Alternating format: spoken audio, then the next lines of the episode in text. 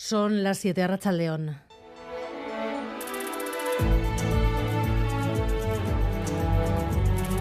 Gambara con Arancha García.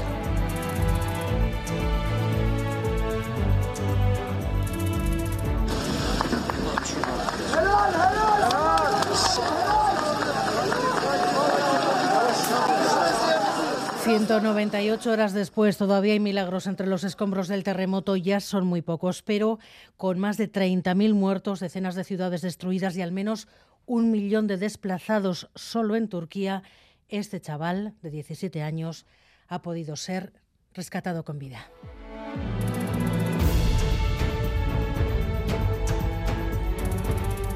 Aquí Europa ha aprobado el fin de los coches de gasolina y diésel en 12 años. Dejarán de venderse en 2035. 12 años para que el coche eléctrico solucione los problemas que aún están lastrando su compra, autonomía, puntos de recarga, precio. La realidad, Gary Suárez, es que a día de hoy se siguen vendiendo poco. Sí, tampoco que no se cubren las expectativas. Según la patronal ANFAC, en 2022 se tenían que haber vendido 120.000 turismos eléctricos, pero en realidad se vendieron 78.000, casi un 35% menos de lo previsto. Nos cuesta y mucho pasarnos del modelo clásico al eléctrico. Erlan Zaguado es responsable de ventas en el concesionario Cupra Galindo en Bilbao está, está ese miedo a la hora de, vender eh, un vehículo eléctrico. Está el miedo de habrá infraestructuras, electrogasolineras, qué pasa si me quedo sin energía eléctrica. Entonces yo creo que de momento no estaríamos preparados para, lo que es una circulación de vehículos eléctricos. Esto es lo que dicen los profesionales y hablando con la gente nos lo confirman que si tendría que comprar un coche nuevo en este momento, eh, me iría uno de combustión, mm. o bien diésel o bien gasolina. Yo estoy todavía con los clásicos, eh. yo el tema de los eléctricos, por todo lo que estoy oyendo y todo, eh, todavía no. Planteamos la posibilidad de híbrido, pero al final tampoco dan la potencia que a mi pareja le interesa. Hemos cogido un, un diésel. Las razones principales, ayudas insuficientes, desconocimiento y lo escuchábamos, falta de infraestructura para recargar. Europa espera que al poner fecha límite el mercado se anime y en esa línea están trabajando ya las grandes multinacionales del automóvil. Volkswagen ha confirmado hoy a la presidenta de Navarra una inversión de más de mil millones para la fabricación de coches eléctricos. La mayor inversión de la historia en Navarra iría al Andaven, garantizando el futuro de la planta, también sus 5.000 empleos en unos minutos. Hablamos aquí en Gambara con María Chivite tras su reunión en Wolfsburg. Un 2,5% a los empleados públicos. El Gobierno vasco ha aprobado hoy la subida. Será efectiva en la nómina de este mes y el salario mínimo ya está en 1.080 euros. Luego vemos para qué da cobrar 80 euros más cada mes. Y la reforma de la ley del solo sí es sí sigue dejando en evidencia las costuras de la coalición de gobierno y el apoyo de los socios. De momento, el PSOE tiene que aceptar que su reforma se debata en el Congreso una semana más tarde de lo que hubiera querido y justo en la víspera del 8M en Ereas Arregui. Sí, el PSOE se ha encontrado hoy con un muro. El debate de su propuesta para cambiar la ley del solo sí es sí se retrasa y todo apunta a que se celebrará la víspera del 8M. Esquerra y Eche Bildu han impedido que la reforma llegue a pleno la semana que viene, dejando claro que no podrán contar con ellos hasta que no haya un acuerdo con el Ministerio de Igualdad. Ahora hay más tiempo para negociar, pero nadie se mueve de su posición y los socialistas garantizan que no retirarán su propuesta. Las víctimas de la violencia machista entre las prioridades, además de la nueva consejera de Igualdad, Políticas Sociales y Justicia, Nerea Melgosa, ha tomado hoy posesión del cargo. Las víctimas siempre están en mi memoria.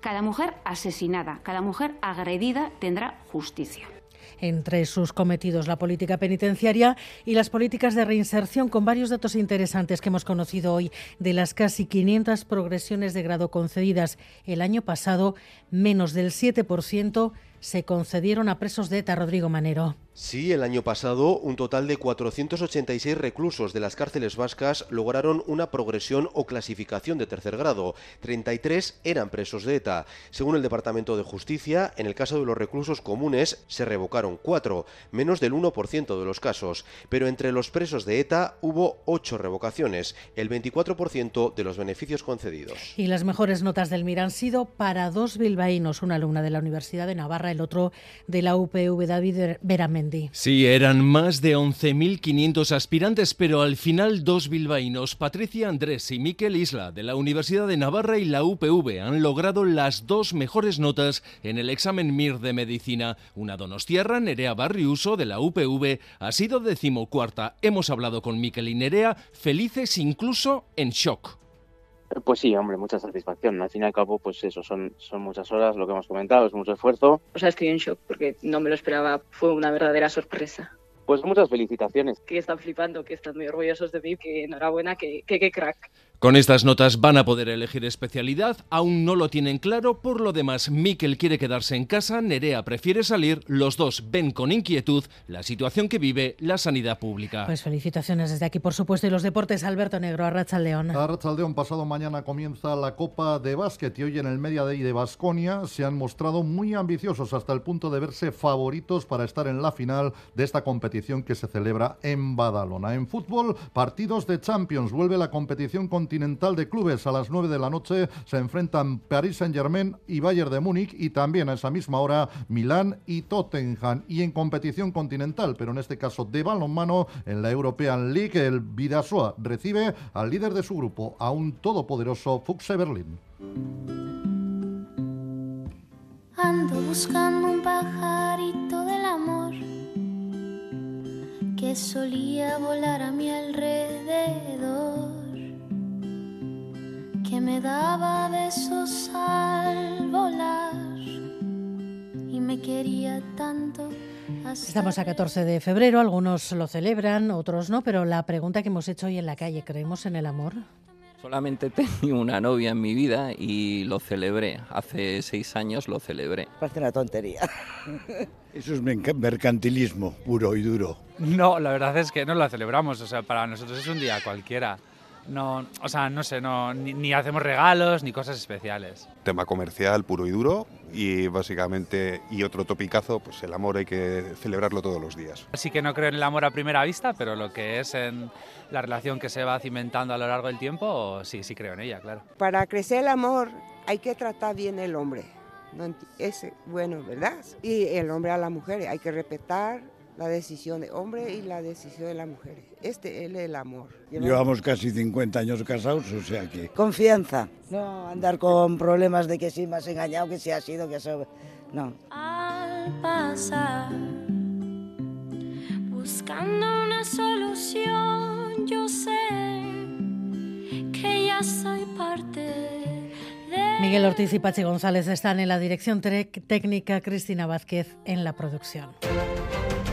El Parlamento Europeo ha ratificado el fin de los coches de combustión en 12 años. Los coches, las furgonetas de gasolina y diésel dejarán de venderse en 2035. Adiós por etapas. Para 2030 se deberá reducir el 55% de emisiones contaminantes de los automóviles y cinco años más tarde, prohibición total. Amaya, Portugal. Sí, los eurodiputados han dado luz verde al acuerdo interinstitucional al que se llegó en octubre. A partir del 2035 no se podrán vender en la Unión Europea ni coches ni furgonetas que emitan dióxido de carbono. No significa de facto que solo se vayan a vender coches eléctricos, pero sí que es la apuesta de la Comisión, ya que cree que los ecocombustibles son más apropiados para la aviación. Quieren así dar el empujón definitivo a la electrificación de la industria de la automoción para que acaben por abaratarse los precios. Franz Timmermans, vicepresidente. access to affordable mobility that is clean. And for that, you need to bring electric mobilities up to scale as quickly as possible.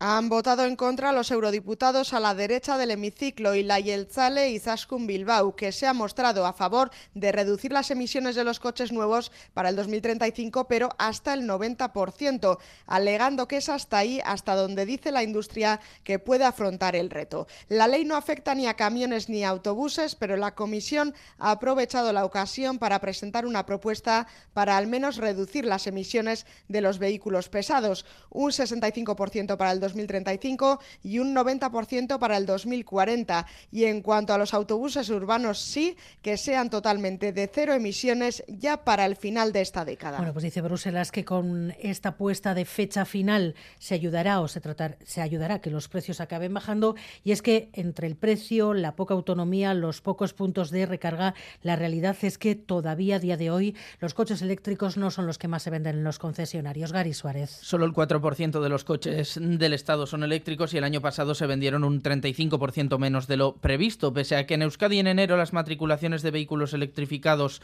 han subido un 14%, las ventas siguen siendo mucho más bajas de lo esperado. Lo eléctrico no acaba de tener tirón y las principales razones son la falta de ayudas, la incertidumbre y también la falta de puntos de recarga. Raúl Morales de Faconauto. Hay que avanzar eh, rápidamente en la instalación de puntos de recarga de acceso público, algo en lo que estamos muy eh, retrasados. Por otro lado, el coche eléctrico es eh, más caro que un vehículo de combustión y por eso hay que poner en marcha medidas que acerquen en precio al vehículo eléctrico al vehículo de combustión. Los concesionarios nos dicen más de lo mismo. Lo que más se vende sigue siendo el vehículo clásico. Hernán Chaguado es responsable de ventas de Cupra Galindo en Bilbao. Eh, lo que más se está vendiendo ahora mismo es un motor de combustión, motores de gasolina. La gente viene con el miedo, no sabe qué es lo que comprar. Digamos que uno o dos de cada diez eh, viene ya pensando en vehículo eléctrico. Bueno, pues tan solo el 10 o el 20% y en la calle lo hemos corroborado. Entre el modelo nuevo y el de siempre predomina el segundo. Si tendría que comprar un coche nuevo en este momento, me iría uno de combustión, o bien diésel o bien gasolina. Yo estoy todavía con los clásicos. ¿eh? Yo el tema de los eléctricos, por todo lo que estoy oyendo y todo. Planteamos la posibilidad de híbrido, pero al final tampoco dan la potencia que a mi pareja le interesa.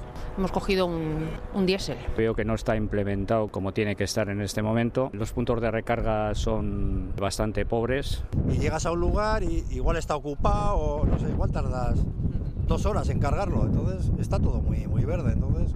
Y es que, como escuchamos, impera la sensación de que no estamos preparados para la circulación mayoritaria de vehículos eléctricos. Bueno, pues 12 años para que el mercado se anime y en esa línea están trabajando ya las grandes multinacionales del automóvil. 1.024 millones. Volkswagen ha confirmado esa inversión mil millonaria para la fabricación de coches eléctricos en Landaven, la mayor inversión en la historia de Navarra. La presidenta María Chivite acaba de volver de Wolfsburg, en Alemania. Se ha reunido con los responsables de la multinacional para para conocer de primera mano los detalles de la inversión. María Chivita, Racha León. León. Cierra esta visita satisfecha. hasta el futuro de Volkswagen en Navarra garantizado, blindado a medio y largo plazo. Bueno, mm, desde luego vuelvo de esta visita más que satisfecha. Eh, con el futuro de la planta garantizado y, nuevos anuncios buenos que vendrán eh, quizás más adelante. Eh, la preocupación era, por supuesto, el empleo de la planta, pero también le hemos trasladado bueno, pues que también queremos mantener el empleo en el parque de proveedores y que tendremos que seguir trabajando para, para que eso quede garantizado también. 5.000 puestos de trabajo directos, otros tantos de proveedores, empresas auxiliares. Entiendo, usted lo acaba de decir, que es una de las principales preocupaciones de su gobierno. El proyecto que le ha presentado la dirección de Volkswagen ofrece garantías de que esos empleos van a poder mantenerse?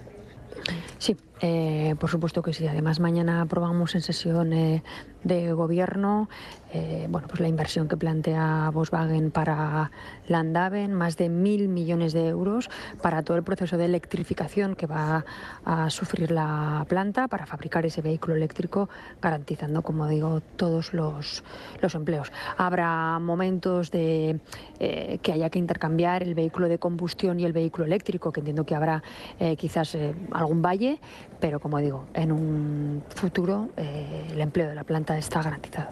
Y los empleos de las, de las empresas auxiliares, de los proveedores también. también. Bueno, eso es eh, la preocupación que, nosotros como gobierno le hemos eh, trasladado, ¿no? que más allá de que, por supuesto, la planta garantice el empleo, tendremos que trabajar también para, el, para mantener el empleo en el parque proveedores. Entiendo que habrá empresas, bueno, pues que yo que sé, mm, al trabajar en vehículo eléctrico no tengan cabida, pero entiendo que también se pueden generar nuevos empleos. Ahora queda llevar adelante ese proceso de transformación, no solo de la planta, también de las empresas navarras que forman parte de ese ecosistema Hay que cambiar maneras, de producir, eso va a acarrear inversiones, acuerdos con los sindicatos. ¿Han hablado de cómo hacerlo, de cómo puede hacerse? Bueno, eso ya entiendo que es una negociación interna de la empresa eh, en donde bueno, pues se mantiene un buen diálogo social. De hecho, llevan muchos años con paz social. Espero que esto siga así para trabajar, como digo, en ese empleo del conjunto de la, de la planta. Hay trabajadores y trabajadoras han hecho un esfuerzo conjunto. Es una de las empresas sino la empresa más competitiva del grupo, más productiva y por lo tanto, como digo, esto tendrá que llevarse a acuerdos entre la empresa y los sindicatos eh, que se representan en el diálogo social. Eh, y siempre ha habido acuerdos y espero que, que, así siga siendo. Los planes de la compañía pasan por fabricar en Landaven 300.000 coches cada año. Navarra de alguna manera se aupa en el mapa de los centros de fabricación del vehículo eléctrico. Eh, sí, bueno, no, no es una cuestión de que estemos hablando de cuántos vehículos, porque entiendo que eso son asignaciones y que hace la propia, el propio grupo, pero sí el empleo de, de la planta es el compromiso que, que, se, que se ha trasladado por parte, desde luego, por parte del Gobierno Navarra en trabajar conjuntamente en garantizar ese empleo. Decía usted que pueden llegar más inversiones eh, o nuevas iniciativas hacia la plaza, hacia la planta de Landaven por parte de la dirección de la, de la multinacional. ¿Podría avanzarnos algo en qué se estaría trabajando? No, la, eh, la, propia empresa tiene que tomar eh, eh, decisiones en un medio plazo de, de, tiempo y espero que sean decisiones positivas también para el empleo en Navarra. Cambiando de asunto, señora Chivite, mañana huelga en la función pública. Los sindicatos reclaman subidas salariales que garanticen el poder adquisitivo, reducir la temporalidad, entre otras cosas. Dicen que en toda la legislatura el Gobierno no ha dado margen a la negociación. Bueno, el día 17 está convocada la mesa general y ese será el espacio en el que podamos hablar del conjunto de reivindicaciones. El Gobierno viene manteniendo eh, eh, una interlocución directa con el conjunto de los sindicatos y, como digo, el día 17 está convocada la mesa general para bueno, pues que podamos ver eh, las reivindicaciones, pero también decir que el presupuesto del Gobierno Navarra fue aprobado hace escasamente un mes, algo más de un mes, y claro, las limitaciones presupuestarias también son eh, las que son. Y además ya se aprobó la subida eh, para el conjunto de los funcionarios de la Administración. La huelga de médicos cumple también mañana dos semanas. ¿Qué, qué, qué está impidiendo el acuerdo? Bueno, eh, sigue el diálogo, hay acercamiento en las posiciones que defiende el sindicato médico y, desde luego, los requerimientos que tiene el Departamento de Salud de mejora de la atención sanitaria y esperemos que ese diálogo pues, eh, fructifique en acuerdos. Conflictividad en el sector público que ha estallado a tres meses de las elecciones. ¿Temen en su gobierno el desgaste que les pueda suponer? Bueno, yo entiendo que son diálogos que tenemos que establecer con los eh, sindicatos. Aquí eh, creo que estamos hablando de solucionar cuestiones y no tanto de campañas electorales. Tres meses para las elecciones, con el respaldo de Moncloa de Pedro Sánchez para decidir las alianzas para su próximo gobierno. El ministro de la Presidencia, Félix Bolaños, ratificó hace también hace unos días en Pamplona que usted va a tener autonomía, que el gobierno respalda que se redite la actual coalición. Si los números dan, esa es su apuesta también, presidenta. Bueno, yo creo que lo he dicho en numerosas ocasiones. Eh, el Partido Socialista quiere crecer en su base social, quiere tener un mayor apoyo social y seguir liderando el próximo gobierno de Navarra con los socios de gobierno que hemos tenido hasta este momento y no tener que depender de socios externos al gobierno para llegar a, otro tipo de, de, acuerdos puntuales. Como digo, eh, la perspectiva para el Partido Socialista, si lo marcan las encuestas, son buenas y la apuesta es por seguir liderando un gobierno de Otra última cuestión, señora Chivite. El 31 de marzo, según los acuerdos presupuestarios, antes de esa fecha debería llegar la transferencia de tráfico a Navarra. Queda poco más de un mes. ¿Creen que va a cumplirse? Bueno, el compromiso es que tener la transferencia de tráfico antes de que termine la legislatura y en eso seguimos trabajando. Ya hemos tenido dos competencias, por lo tanto se ha avanzado en esta legislatura más que en los 20 últimos años. Tenemos la competencia de sanidad penitenciaria, tenemos la competencia para la gestión del ingreso mínimo vital y esperemos concluir la legislatura también con la competencia de tráfico. Pues María Chivite, muchísimas gracias por estar en Gambara esta tarde. Hasta luego. Muchas gracias a vosotros. Hasta luego.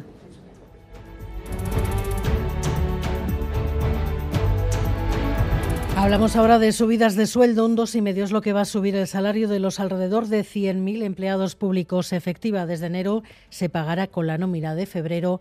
El Consejo de Gobierno le ha dado hoy luz verde. Rodrigo Manero. Todos los empleados que dependen del gobierno vasco, desde la Administración General a las sociedades públicas, incluidos los altos cargos, verán la subida en su nómina de este mes. Con efectos retroactivos a enero, cobrarán un 2,5% más.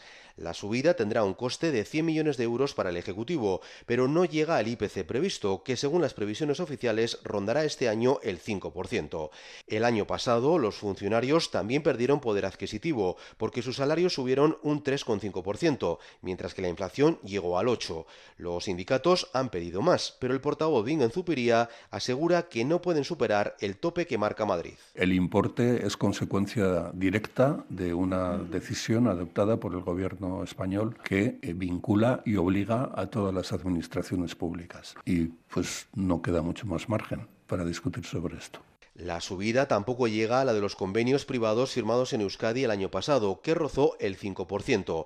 De todas formas, la brecha podría recortarse algo a final de este año. Si el PIB supera la previsión del gobierno y la inflación subyacente sigue por encima del 6%, el sueldo de los funcionarios subirá otro punto, hasta el 3,5%. 2,5% de subida, la mitad de la inflación prevista para este año. Y el salario mínimo ya está en los 1.080 euros. El Consejo de Ministros ha oficializado la subida acordada hace un par de semanas con los sindicatos en la COE, que se descolgó 80 euros más cada mes, Nerea Sarrigui. Sí, el Gobierno calcula que la subida va a afectar a dos millones y medio de trabajadores en el Estado. En Euskal Herria, cerca de 80.000 cobran el SMI. El aumento es del 8%, de los 1.000 euros actuales hasta los 1.080 euros mensuales en 14 pagas. La subida tiene efecto desde el 1 de enero, así que este primer cobro será de 1.160 euros, 1.080 más los 80 que faltan de enero. La cifra alcanza el 60% del salario medio del Estado. Era un compromiso de legislatura y es el resultado de un acuerdo solo con los sindicatos. La patrona que se opuso quedó fuera. La ministra de Trabajo, Yolanda Díaz, defiende que la subida sirve para cambiar la vida de la gente y hace un llamamiento a los agentes sociales, especialmente a la COE. El Gobierno ha hecho lo que tenía que hacer, cumplir con su palabra, subir el salario mínimo interprofesional. Les pido aquí a los agentes sociales, muy singularmente a la COE, que se sienten a negociar en el ANC. Necesitamos subir los salarios en convenio colectivo.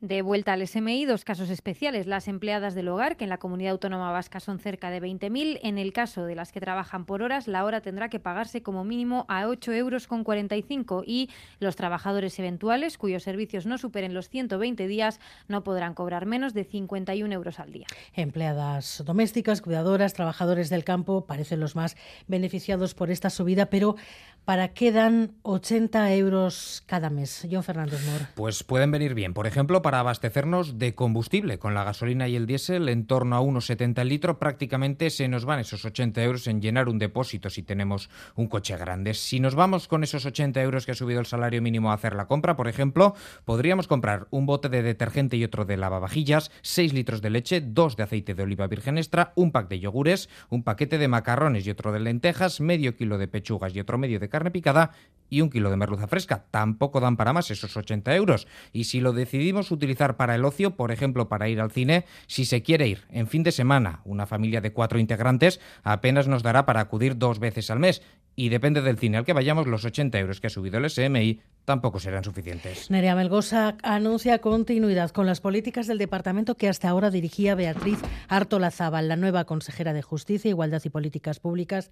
Ha tomado hoy posesión de su cargo Rodrigo Manero. Nerea Melgosa era hasta ahora asesora de Beatriz Artolazábal y asume el año y medio que queda de legislatura con el objetivo de mantener su rumbo. Conozco bien el departamento y a quienes trabajan en sus diferentes equipos. Y toda esta tarea que han desempeñado hasta ahora me permitirá no empezar de cero porque hay un gran recorrido que ya está hecho. Entre los retos concretos, la nueva consejera se marca implementar la ley de igualdad y mejorar la atención a las víctimas de la violencia de género. Y no puedo olvidarme de la igualdad, un reto que es una constante en mi vida. Soy feminista, convencida. Melgosa seguirá trabajando también por la memoria histórica que debe concretarse en una ley y también por la convivencia con las víctimas del terrorismo y de las violencias policiales. Queremos un futuro de convivencia y encuentro en torno a los derechos de todas las personas, de todas, sin excepción.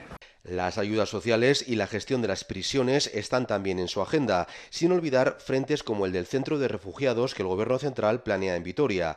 Aquí dice buscará el consenso. Pero nuestra actitud siempre es acuerdo y diálogo, mucho diálogo para llegar a ese modelo de cercanía que tanto nos gusta y queremos. Melgosa no pide 100 días de gracia, pero sí 100 horas para ponerse al frente del departamento. Entre sus cometidos está también la política penitenciaria, las políticas de reinserción, con varios datos interesantes que hemos conocido. Y de las casi 500 progresiones de grado que se concedieron el año pasado, menos del 7% se concedieron a presos de ETA. Los jueces revocaron 12 de esas progresiones de grado y más de la mitad fue a esos presos, a los de ETA, Rodrigo. En estos momentos en las cárceles vascas hay 146 presos de ETA, de una población total de 1.600 reclusos. El año pasado, en total, 486 lograron una progresión o clasificación de tercer grado, y entre ellos 33 eran reclusos de ETA. Según los datos del Departamento de Justicia, estos beneficios fueron revocados a cuatro presos comunes, lo que supone menos de un 1%. En el caso de los presos de ETA, en cambio, las revocaciones afectaron a ocho reclusos, lo que supone un 24%, casi uno de cada cuatro casos. En lo que va de año se ha dado una progresión y ninguna revocación. La interpretación del Tribunal Supremo de la reforma del Código Penal no va a servir para desinflamar el conflicto político en Cataluña, como querían Moncloa y Esquerra, al eliminar el delito de sedición. No solo limita el alcance de la reforma, evitando que Junqueras, por ejemplo, pueda presentarse a las elecciones, y es que además el auto del juez Marchena cuestiona la supresión del delito de sedición, con un argumento que el Estado queda desprotegido. Hoy se ha pronunciado sobre ese auto el gobierno de Pedro Sánchez dice la ministra portavoz que no es cierto que se abran espacios de impunidad. El Gobierno lo que defiende es que hay herramientas en la política que evitan los hechos que se produjeron en los años 2017 y siguientes en Cataluña. Hay que evitar la judicialización de los problemas políticos, pero por supuesto el Estado cuenta con instrumentos jurídicos, como se ha visto, para cuando ocurre abordarlos desde el ámbito judicial. Y el Congreso debatirá la reforma de la ley del solo sí es sí la víspera del 8 de marzo, el Día de la Mujer. Los socios del PSOE han echado el freno al trámite parlamentario. EH Bildu y RC han impedido que la proposición se debatiera la semana que viene para dar más tiempo a la negociación con el Ministerio de Igualdad. Y es que avisan que no van a apoyar nada que no lleve lo que hay de Podemos, Nerea. Sí, el PSOE quería hacerlo más rápido, pero se está encontrando más resistencia de la que esperaba y al final todo apunta a que el debate sobre la reforma de la ley del solo sí es sí se celebrará la víspera del 8M. Para que se debatiera la semana que viene hacía falta que hoy todos los grupos dieran su visto bueno en la Junta de Portavoces y es que y EH Bildu se han opuesto. Mientras no haya acuerdo con el Ministerio de Igualdad, no podrán contar con ellos Óscar Matute y Gabriel Rufián es necesario que el Ministerio de Igualdad esté en esa ley y esa va a ser la posición de Euskal Herria Bildu. Así que si el PSOE quiere tirar eh, millas sin que haya un acuerdo, nosotros no vamos a estar. Si la ministra de Igualdad, esta ley no puede tirar hacia adelante. El retraso da aire a la negociación, pero hoy por hoy no hay avances. Fuentes del PSOE insisten en que, aunque estudiarán las enmiendas que presenten los grupos, la propuesta sobre la que se va a negociar es la suya. La urgencia, decía Pachi López, no es de los socialistas y Podemos critica su poca voluntad negociadora. La urgencia está en parar la sangría, de la alarma que está generando la rebaja de condenas, la escarcelación de algunos eh, delincuentes sexuales. Que no entendemos por qué no quieren negociar y no quieren llegar a un acuerdo. De todas formas, nadie quiere plantear un escenario sin acuerdo porque exigiría los votos del PP para sacar adelante la reforma, pero las posturas están hoy muy alejadas. Y volvemos a Bruselas, a la cumbre de la OTAN a pocos días del primer año de la invasión de Ucrania. Estados Unidos da por hecho una ofensiva rusa en primavera y los aliados están tratando de concretar ahí en Bruselas el envío de los tanques a Maya. Sí, lo que más urge es el envío a Ucrania de equipamientos de defensa antiaérea, eso sí, a lo que se han comprometido en la reunión de hoy, por ejemplo, Francia e Italia. Y el otro elemento que más urge en este momento para Ucrania es la munición, es lo que prioriza el secretario de Defensa estadounidense Lloyd Austin. We're going to do everything we can working with our international partners to ensure that uh, we give them as much uh, pero efectivamente, 11 países son ya los que se han comprometido a dar tanques, 22 a entregar vehículos de combate de infantería, 16 han ofrecido artillería y municiones y otros 9 artillería de defensa aérea. Pero en cuanto a aviones de guerra, asegura Washington que no hay ninguna novedad, por mucho que Ucrania los reclame. No tienen razones para pensar que Rusia esté preparando un ataque aéreo inminente. Y la mayoría de aliados han repetido además una y mil veces que ahora lo urgente es lo importante y en ningún caso podrían enviar aviones o entrenar a los pilotos ucranianos en cuestión de pocas semanas. El Departamento de Educación va a destinar 7 millones de euros para que los patios de los colegios públicos sean más inclusivos. Se van a costear obras para, por ejemplo, reducir el espacio que se dedica a los campos de fútbol y para crear zonas verdes o para otro tipos de juego. El portavoz Bingen Zupiría aclara en todo caso que no se trata de eliminar el fútbol de los recreos. Recuerdo que la última vez que se habló de los patios alguien dijo que el gobierno pretendía prohibir el fútbol en los patios de las escuelas. Nada más lejos de la realidad. Pero lo que sí pretende el gobierno, eh, como en todas sus políticas, es fomentar la igualdad y favorecer que los espacios de relación y los espacios de juego en todas las edades sean espacios inclusivos.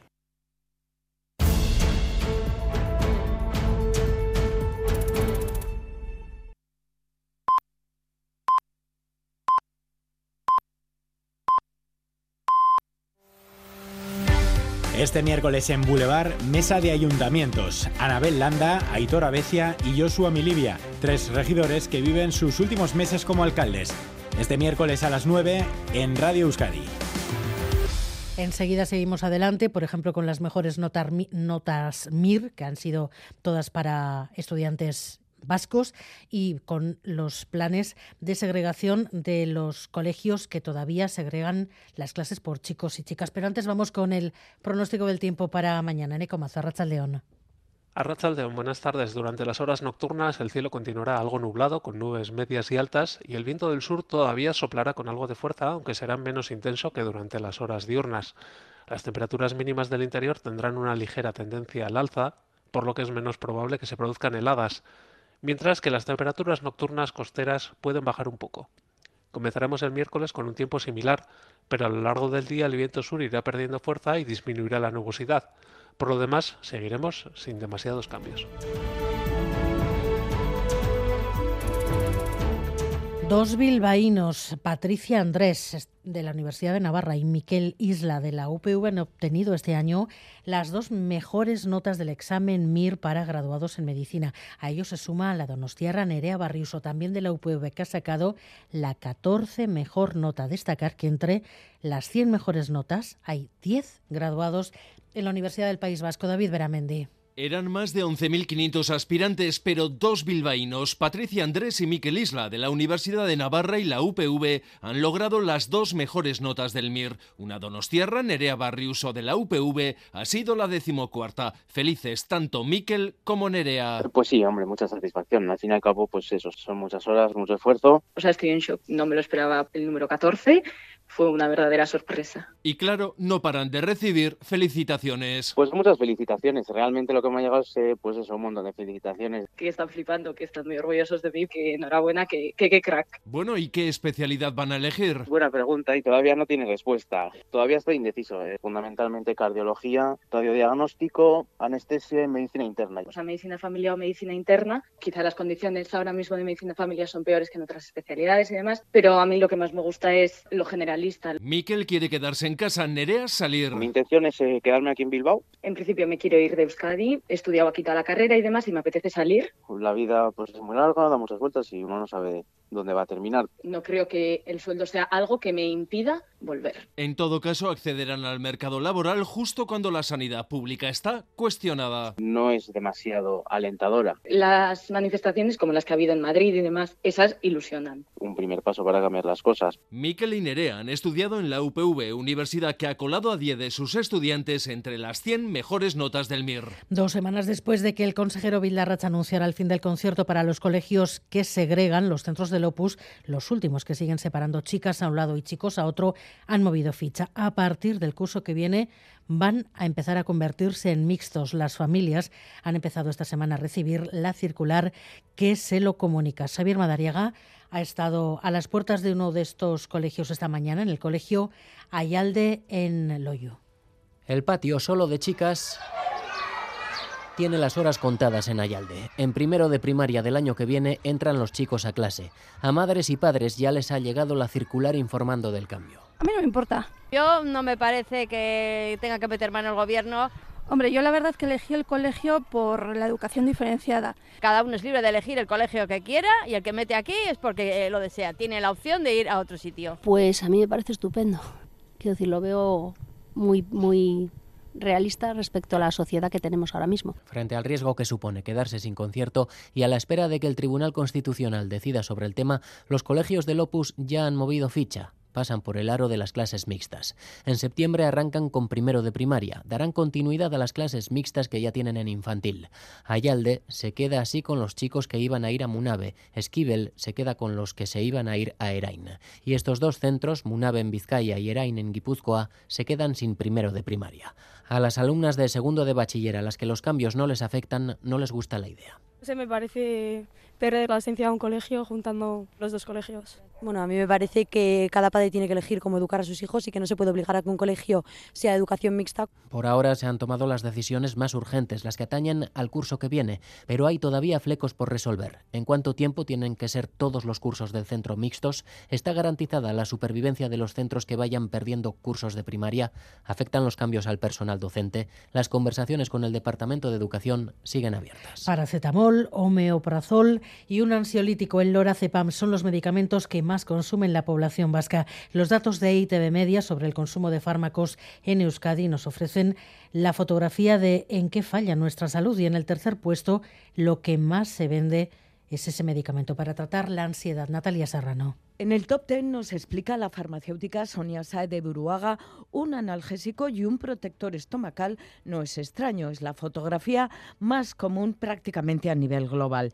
En tercer lugar ya un ansiolítico, el lorazepam, en la marca más conocida, Orfidal, eso eso ya no es tan bueno. Que los ansiolíticos han subido mucho, ¿no? Nos hemos mal acostumbrado a tomar ansiolíticos y así como en un principio se supone que son tratamientos cortos, ¿no? que un lorazepam lo deberías de tomar pues tres semanitas o así, pues al final ya nos estamos mal acostumbrando y lo usamos de forma crónica, ¿no? Que es como de ya lo necesito porque si no no duermo, ya lo necesito porque si no no estoy tranquilo. Y por ello recomienda que hagamos un trabajo de preguntarnos previamente por qué lo necesito y si puedo evitarlo. Pues abogamos porque al final existen otras, otras formas o existen otros medicamentos, existen incluso plantas medicinales y, y productos que tienen muchísimos menos efectos secundarios, ¿no? Y entonces ahí sí que deberíamos de hacer un esfuerzo por intentar bajar, bajar ese ranking. El consumo del ibuprofeno de este antiinflamatorio tras las campañas de concienciación para reducir su consumo se encuentra actualmente en noveno lugar.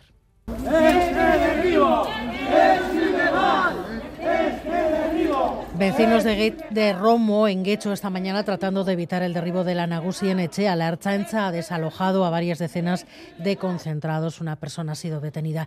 Los vecinos denuncian que el derribo ha comenzado a pesar de que todavía no ha finalizado el plazo de alegaciones ante el Supremo y tras los momentos de tensión de esta mañana, a esta hora se concentran. Nos vamos a Guecho, al barrio de Romo, a Mayezabala, Racha León. A León, sí, unas 150 personas de todas las edades siguen concentradas a esta hora en la Plaza Santa Eugenia del barrio Romo de Guecho para denunciar lo ocurrido esta mañana y es que este mediodía se han vivido momentos de tensión cuando la Erzainza ha procedido a desalojar a las decenas de personas que, que protestaban con una sentada ante el edificio que acogía Nagusien Echea. Escuchamos al presidente Paco Rama de Ibar Nagusien Echea. Esta mañana hemos ido a manifestarnos pacíficamente contra el derribo y han venido las fuerzas policiales y nos han, desalojado de forma violenta, brusca y utilizando una, una, fuerza, bajo mi punto de vista, fuera de lugar. Entonces ahora lo que vamos a hacer es analizar eh, qué es lo que está pasando eh, y qué podemos hacer para seguir manifestando nuestra oposición al derribo de forma pacífica como hemos hecho hasta ahora.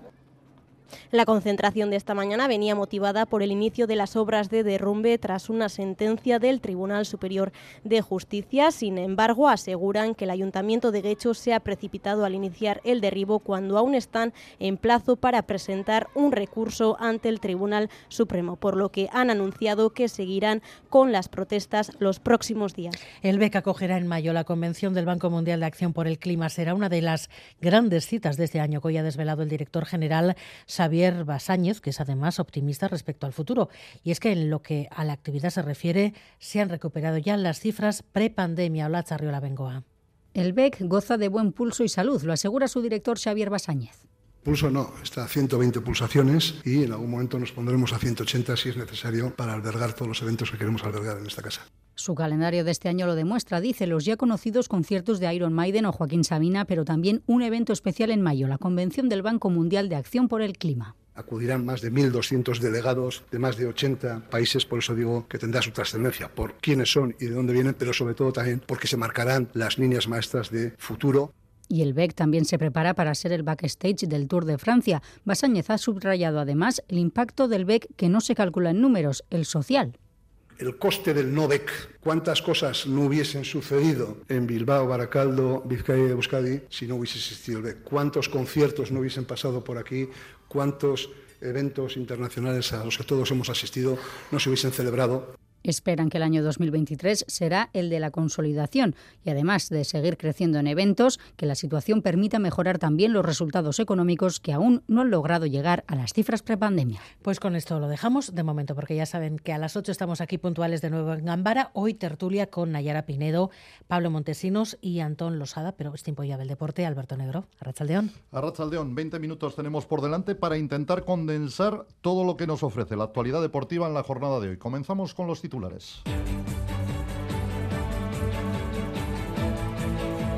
Laboral Cucha te ofrece los titulares deportivos.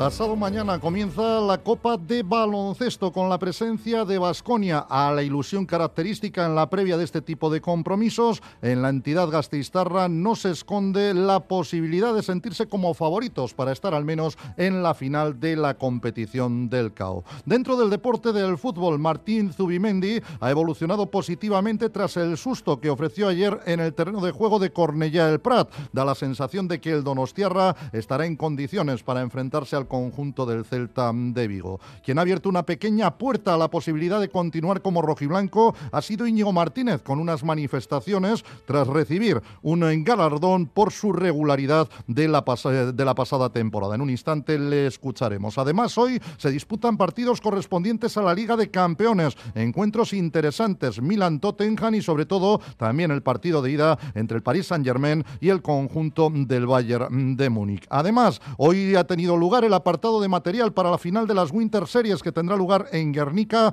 el próximo domingo a la mañana. Asimismo, en balonmano, recuerden, a las 9 menos cuarto, Vidasoa recibe al todopoderoso Fuchse de Berlín dentro de la European League. Igualmente en el deporte del ciclismo, ante última etapa del Tour de Oman, victoria de Diego Ulisi, Mateo Jorgensen del Movistar continúa como líder. Y además tenemos que hacernos eco del abandono de la competición de alto nivel del piragüista olímpico Ander Elo seguir Cuatro Juegos Olímpicos, nada menos y nada más, le contemplan.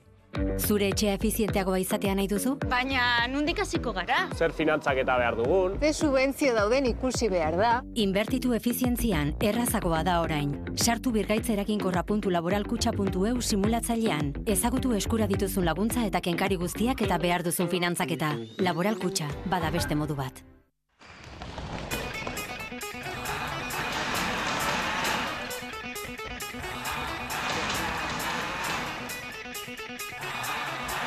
Radio Euskadi con Basconia en la Copa ACB.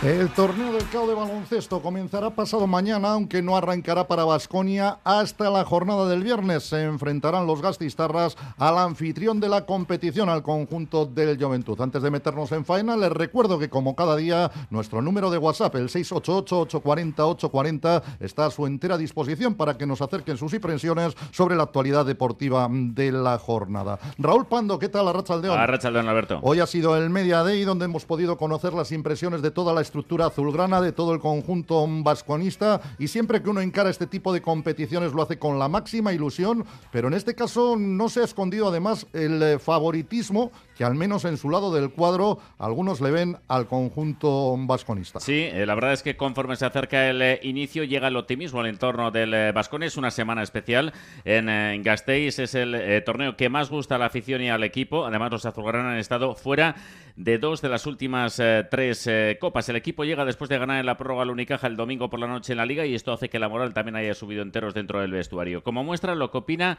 Enoch, ve buenas sensaciones y ojo, cree que el equipo es favorito para eh, disputar la final. Tenemos muy buenas sensaciones. El año pasado no estuvimos en la Copa del Rey Uh, y estamos muy motivados y creo que tenemos posibilidades. Just uh, clean up. Creo que Vasconia es favorito para estar en la final. Tenemos que corregir los fallos que tuvimos ante el Juventud, defender mejor para no tener ningún problema. Sedekerkis, el veterano del equipo, uno de los capitanes, reconoce la dificultad que tiene el torneo, que es diferente, pero eso sí, se muestra muy ilusionado. Ilusionado, yo, bueno, yo creo que yo ilusionado igual que todo el equipo. Es una competición, no sé, diferente, la Copa se celebra diferente con, eh, con, eh, con todos los fans que vienen de todos los equipos, ¿no? De Vitoria, digamos. Eh, todo se decide en un solo partido, entonces bueno, eh, el partido ese de Málaga nos viene bien para saber que las cosas van a ser difíciles. Es momento también de las encuestas sobre los eh, favoritos. En la habitual que hace la CB entre los entrenadores y directores deportivos de los equipos que no disputan la Copa, el Vasconia sale bien parado. Es el segundo favorito al título detrás del Real Madrid. Y en cuanto a la final, de forma mayoritaria creen que será un partido que enfrente al Barcelona frente al Vasconia. Bueno, pues eh, good feeling, como dice Enoch, de, de cara a esta Copa que comienza pasado mañana jueves en Badalona. Gracias, eh, Raúl. Mañana tendremos la oportunidad de escuchar las impresiones del técnico vasconista Joan Peña, Peñarroya. En Radio Euskadi, Quirol al día. 15 minutos tenemos para alcanzar las 8 de la tarde. Llega el momento de hablar del deporte del fútbol tras la exhibición de la Real ayer, al menos en la primera hora de partido, donde aparentemente dejaba finiquitado el encuentro. Luego hubo que sudar un poquito más para sumar definitivamente los tres puntos, pero lo cierto es que al final había un punto de inquietud. La enfermería ha estado prácticamente llena en Zubieta, parecía vaciarse. Y ayer de nuevo, Chema Oliden, Arrachaldeón, saltaron las alarmas, pero por suerte eh, estas se han apagado hoy. Sí, efectivamente, y además eh, fue uno de los últimos lances del partido. El protagonista fue Martín Zubimendi, se le va un poquito el tobillo izquierdo, eh, una, sufre una pequeña torsión y eh, los gestos de dolor del futbolista, que a duras penas logra terminar el partido, pues hacen pensar lo peor. Incluso Imanol luego, posteriormente, ya unos minutos después, en la comparecencia entre los medios, tampoco es que arrojara demasiado optimismo y confiaba, eso sí, en que, en que no tuviera nada que ver con esa especie de epidemia de lesiones de tobillo que viene padeciendo el equipo desde hace algunas semanas y eh, posteriormente recordar a nuestros oyentes eh, podíamos hablar off the record con el doctor Barrera, doctor de la Real Sociedad, quien ya nos transmitía más tranquilidad, más optimismo, eh, pensando que efectivamente la cosa no iba a ser demasiado importante o no todo lo importante que en principio eh, apuntaba. Al final, las pruebas que se le han efectuado al jugador una vez regresado a la capital guipuzcoana han revelado que no existe una lesión en el tobillo y por lo tanto el futbolista queda a las órdenes de Imanol para los próximos eh, trabajos, las próximas sesiones preparatorias que ha dispuesto el Tarra antes del partido del próximo sábado frente al Celta. También tiene el tobillo tocado Igor Zubeldia, pero por desgracia eh, no es noticia. Efectivamente, no es noticia porque, por, pues bueno, pues porque está teniendo que lidiar con esa situación eh, jornada tras jornada. No puede parar, eh, puede sufrir o puede tolerar el sufrimiento del dolor durante un partido, aunque eso sí, acaba con el tobillo muy inflamado. Pero la verdad es que si nos atemos al rendimiento que viene ofreciendo el Azcoitierra en los últimos partidos, la verdad es que nadie diría que está sufriendo, que está padeciendo un auténtico calvario con ese tobillo afectado. Así que de momento las cosas siguen como estaban. Hay problemas, pero hay que saber convivir con ellos y es lo que está haciendo el futbolista de la Real Sociedad. Bueno, por lo tanto, el panorama no se oscurece de cara al partido del fin de semana ante el conjunto del Celta. Gracias, Chema Agur. Norte, Agur. Hablamos ahora del Atlético, un Atlético que prepara su compromiso del domingo ante el Atlético de Madrid, partido para el que no va a estar disponible Íñigo Martínez. Hoy, en cualquier caso, a la Ondarrutarra le hemos visto sobre el césped de Lezama realizando algo de carrera continua con algún sprint intercalado e incluso conducción de balón. Todavía le queda para estar a punto, para entrar, por lo tanto, a formar parte del trabajo de grupo dirigido por Ernesto Valverde. Pero ya se sabe del futuro de Íñigo Martínez, se lleva hablando desde el final incluso de la pasada temporada aunque el protagonista y el propio club son precisamente los que menos están abriendo la boca en este sentido. Hoy Íñigo Martínez ha recibido el eh, trofeo al eh, su rendimiento de la pasada temporada a cargo de la cadena SER. Y para los que queremos leer entre leñas en muchas oportunidades, teniendo en cuenta que el protagonista ha hablado muy poco, parece que deja la puerta abierta a su posible continuidad. Si no, escuchen. A ver si hay suerte y puede estar en la siguiente.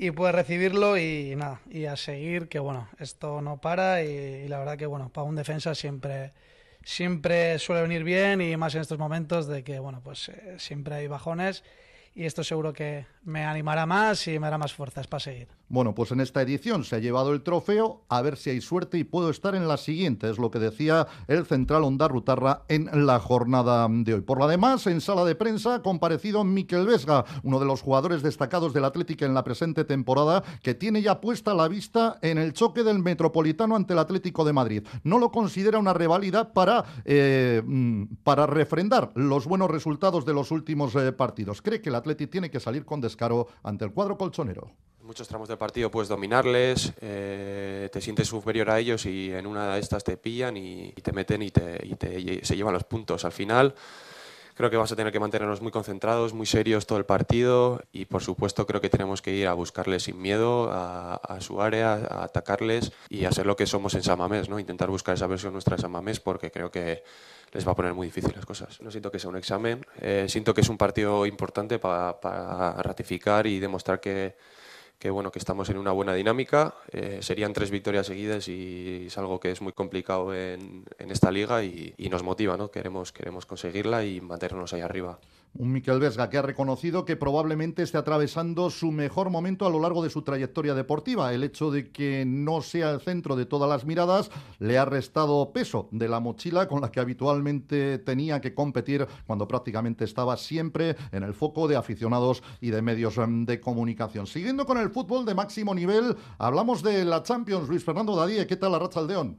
¿Qué tal? Vuelve la competición continental y lo hace con un plato fuerte. ¿eh? PSG, Bayern de Múnich, un partido donde los dos equipos evidentemente se juegan mucho. Estamos hablando de la ida, pero es un cruce traidor para uno de los dos. Sí, uno se va a quedar fuera, es uno de los choques estrellas de estos octavos, casi un clásico, ¿no? Porque últimamente se han enfrentado muchas ocasiones y la verdad es que hay igualdad máxima. Seis partidos ha ganado el PSG, cinco el Bayern Múnich, no han empatado ni uno, curioso, ¿no?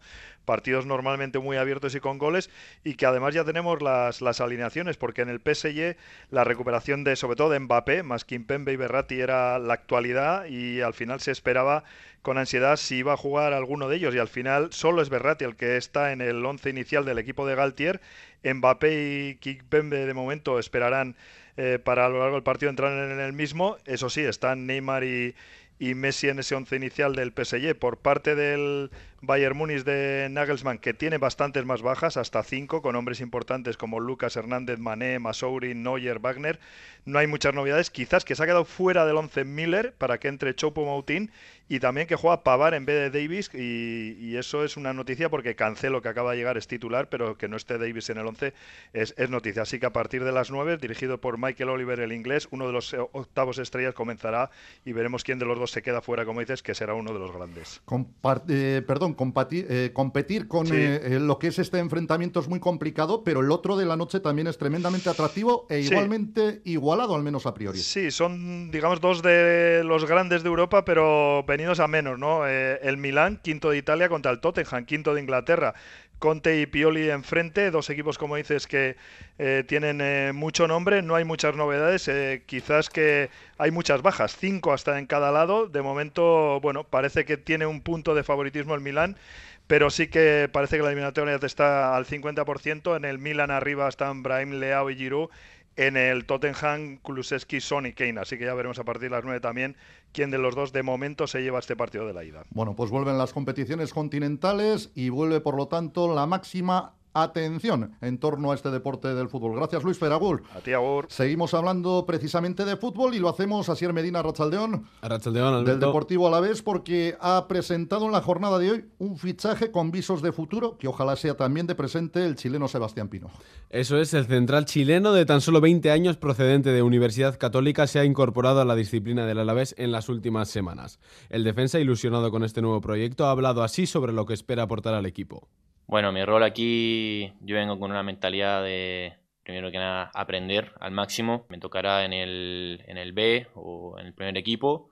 Yo quiero ser una pieza que, que simplemente aporte.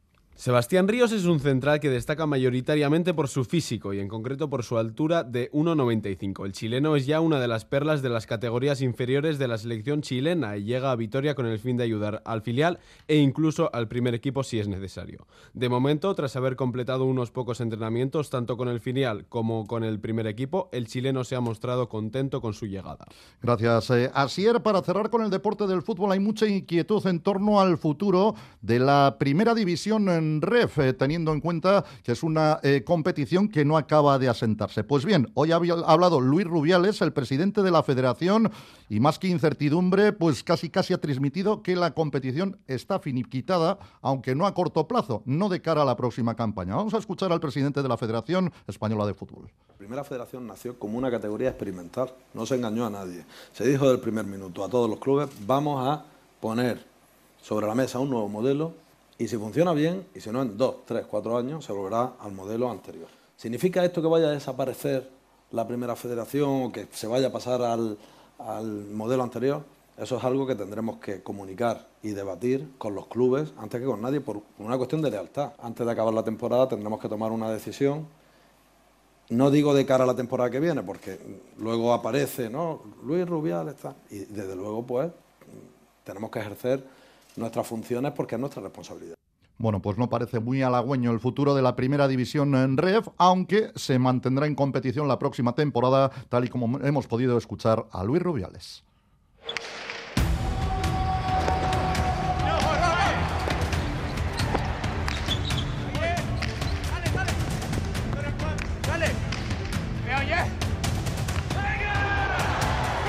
Final High Winter Series 2023. La final se va a disputar el domingo en Guernica. Ayer recuerden, Jan Olaran y Tibul Vázquez consiguieron hacerse con el tercer puesto en la competición. Pero antes de la final del domingo, John Zubieta, Rachaldeón. Hola, Rachaldeón. Han tenido que separar el material los protagonistas. Sí, esta mañana ha tenido lugar el acto de presentación, presentación del evento en el que han estado los cuatro protagonistas. Vamos a escuchar en primer lugar a Diego Beascoechea, a pocos días de que se produzca su agur a la cesta. Será, por tanto, un día muy especial, aunque asegura que no le afectan los nervios, a diferencia de lo que sucedió en las semifinales. Ez nik uste al revés izen dela, ez da finales dizitan egon oso urduri, ba, hau egunien hemen egoteko da agurtzeko finalien, eta oin oso tranquil nau, da al revés, ez da, e, burueri egunero esaten, e, final handi bat egotela, eta ira bizin bedela, ez da, o sea, que al revés. ¿Y qué dice su primo Xavier Barandica? Entre otras cosas, que para él sería muy importante lograr el título que ya tiene su compañero Unai Lequerica. Bueno, ba, nik bai, ba, bueno, unaiek ja gerniken irabazi deuz edo bitxapelketa, baina nik bila final galduta, sonne gaziru garna izango zen, da nik uste ba, nietxako Superbowl izango zen, eta ganera lehenkoa izango zen gerniken, da nik uste horren bila jongo garela. Bueno, pues eh, las impresiones de dos de los protagonistas de esa final que tendrá lugar el domingo por la mañana en el Hayalay de Guernica y que podrán seguir en esta sintonía, en la sintonía deportiva de Radio Euskadi. Tres minutos nos quedan para las ocho de la tarde. Vamos con otros argumentos también importantes de la actualidad polideportiva del día.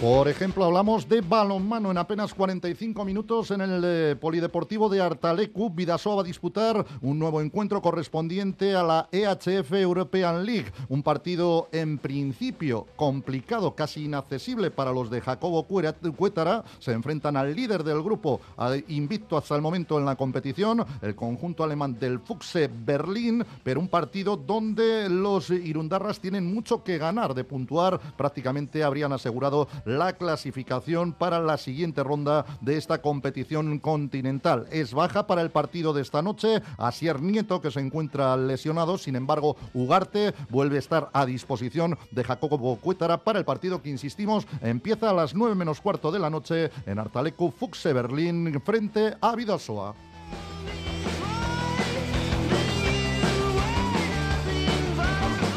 En el deporte del ciclismo se ha disputado la anteúltima etapa del Tour de Oman. El corredor del UAE, el italiano Diego Ulisi, ha conseguido hacerse con la victoria en la llegada masiva en un tramo final bastante rompepiernas. Sigue de líder en la competición el corredor estadounidense del conjunto Movistar, Mateo Jorgensen. Mañana se disputa la última etapa de este Tour de Oman con final en alto. Ahí se jugará definitivamente el maillot amarillo final de esta competición del Tour de Oman. Mañana, por cierto, comienzan otras dos pruebas por etapas. Será la Vuelta Ciclista Andalucía, con la presencia en la línea de salida de Mikel Landa, de Omar Fraile, de Gorka Izaguirre y también de hombres importantes que lo fueron en el pasado Tour de Francia, como Tadej Pogachar, subcampeón de la carrera francesa y vencedor ayer en Jaén, o el eh, corredor mallorquín Enric Mas, que dará también sus primeras pedaladas de la presente temporada. En la línea de salida, Caja Rural, Euskaltel y Ken Farma. También mañana comienza en Portugal la Vuelta Ciclista al Algarve, en este caso de los nuestros, con la única presencia del conjunto Caja Rural y también con una buena participación a nivel internacional.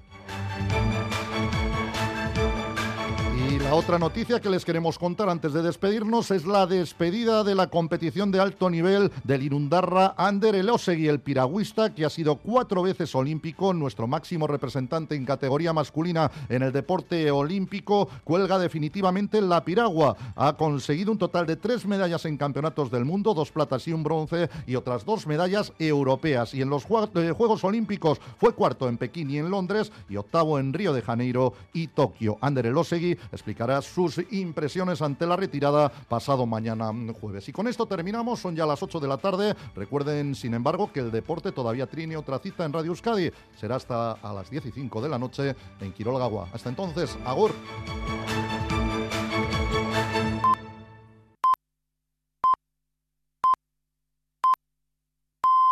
A Racha León, 1.024 millones. Volkswagen confirma una inversión mil millonaria para la fabricación de coches eléctricos en Landaven, la mayor inversión en la historia de Navarra. La presidenta María Chivite acaba de volver de Wolfsburg, en Alemania. Se ha reunido con los responsables de la multinacional para conocer de primera mano los detalles de la inversión y hemos hablado con ella aquí en Gambara hace una hora. Se garantizan los empleos de Landaven y esperan más buenas noticias. Desde luego vuelvo de esta visita más que satisfecha.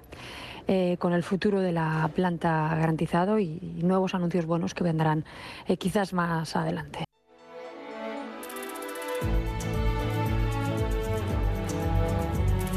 Gambara con Arancha García.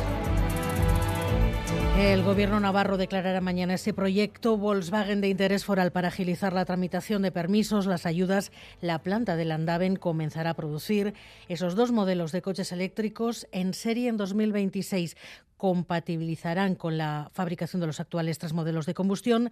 Se pretende asegurar el nivel de empleo actual, que son 5.000 puestos de trabajo directos. Las grandes multinacionales, como ven, las grandes multinacionales del automóvil se preparan para un futuro que ya está aquí. El Parlamento Europeo ha ratificado, de hecho, el fin de los coches de combustión, de los coches diésel, los de gasolina, en 12 años. Dejarán de venderse en 2035. Amaya, Portugal.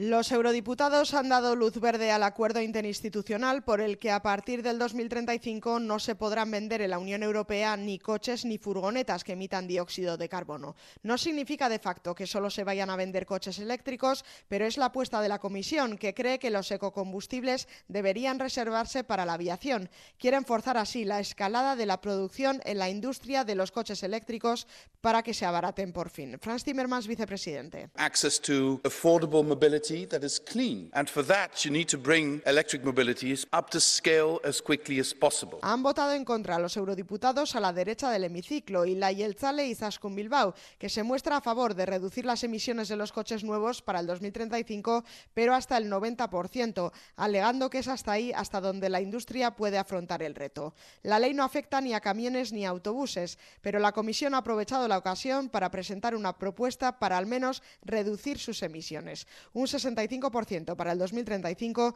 y un 90% para el 2040. Y en cuanto a los autobuses urbanos, sí, que no emitan nada ya para el final de esta década. Bueno, pues la conclusión, los coches, las furgonetas de gasolina y de diésel dejarán de venderse en 2035, 12 años para que el coche eléctrico solucione los problemas que aún están lastrando su compra. Autonomía, puntos de recarga, precio.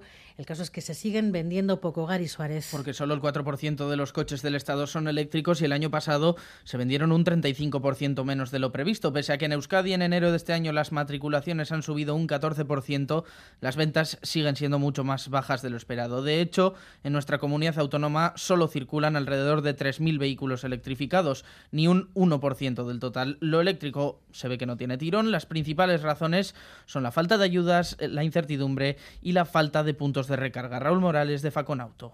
Hay que avanzar eh, rápidamente en la instalación de puntos de recarga de acceso público, algo en lo que estamos muy eh, retrasados. Por otro lado, el coche eléctrico es eh, más caro que un vehículo de combustión y por eso hay que poner en marcha medidas que acerquen el precio al vehículo eléctrico al vehículo de combustión. Y en los concesionarios nos dicen más de lo mismo. Lo que más venden sigue siendo el vehículo clásico. Hernán Zaguado es responsable de ventas de Cupra Galindo en Bilbao.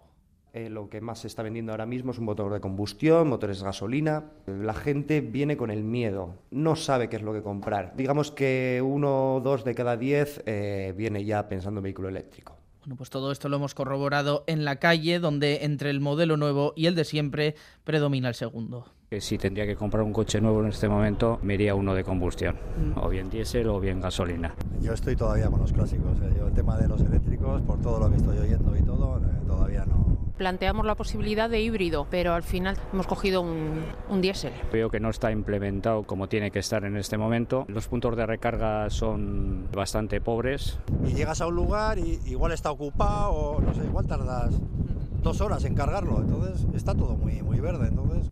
Y es que, como escuchamos, impera la sensación de que todavía no estamos preparados para la circulación mayoritaria de vehículos eléctricos. Nayara Pinedo, Arrachaldeón. Arrachaldeón. Pablo Montesinos, buenas tardes.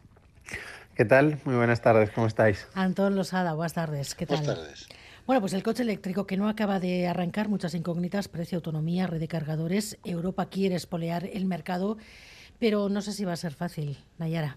No, no lo va a ser, para nada. Eh, esto es como todo, si quieren, como podemos ver el vaso, si medio lleno, medio vacío, porque hay para, para, para ver este, esta decisión de la Unión Europea en, dos ámbitos, ¿no? En el sentido, y me parece bien, yo estoy de acuerdo, y además me llena de orgullo y satisfacción que diría aquel que la Unión Europea ejerza el liderazgo en cuanto a la electromovilidad. Es un paso decisivo, pero también creo que tiene mucho de de voluntarismo ¿no? y, de que sea efectivamente un objetivo eh, realmente fin, eh, con el fin en 2035. Pues se va a ejercer un estudio bianual con los progresos eh, en cuanto a este ambicioso plan y esto es lo bueno, ¿no? Avanzar hacia la dirección correcta. Ya vamos tarde en cuanto a cambio climático y electromovilidad, pero son muchas las dificultades para hacer posible que en el año marcado por la Unión Europea esto sea así. La primera es el desconcierto de los eh, consumidores. Lo oíamos.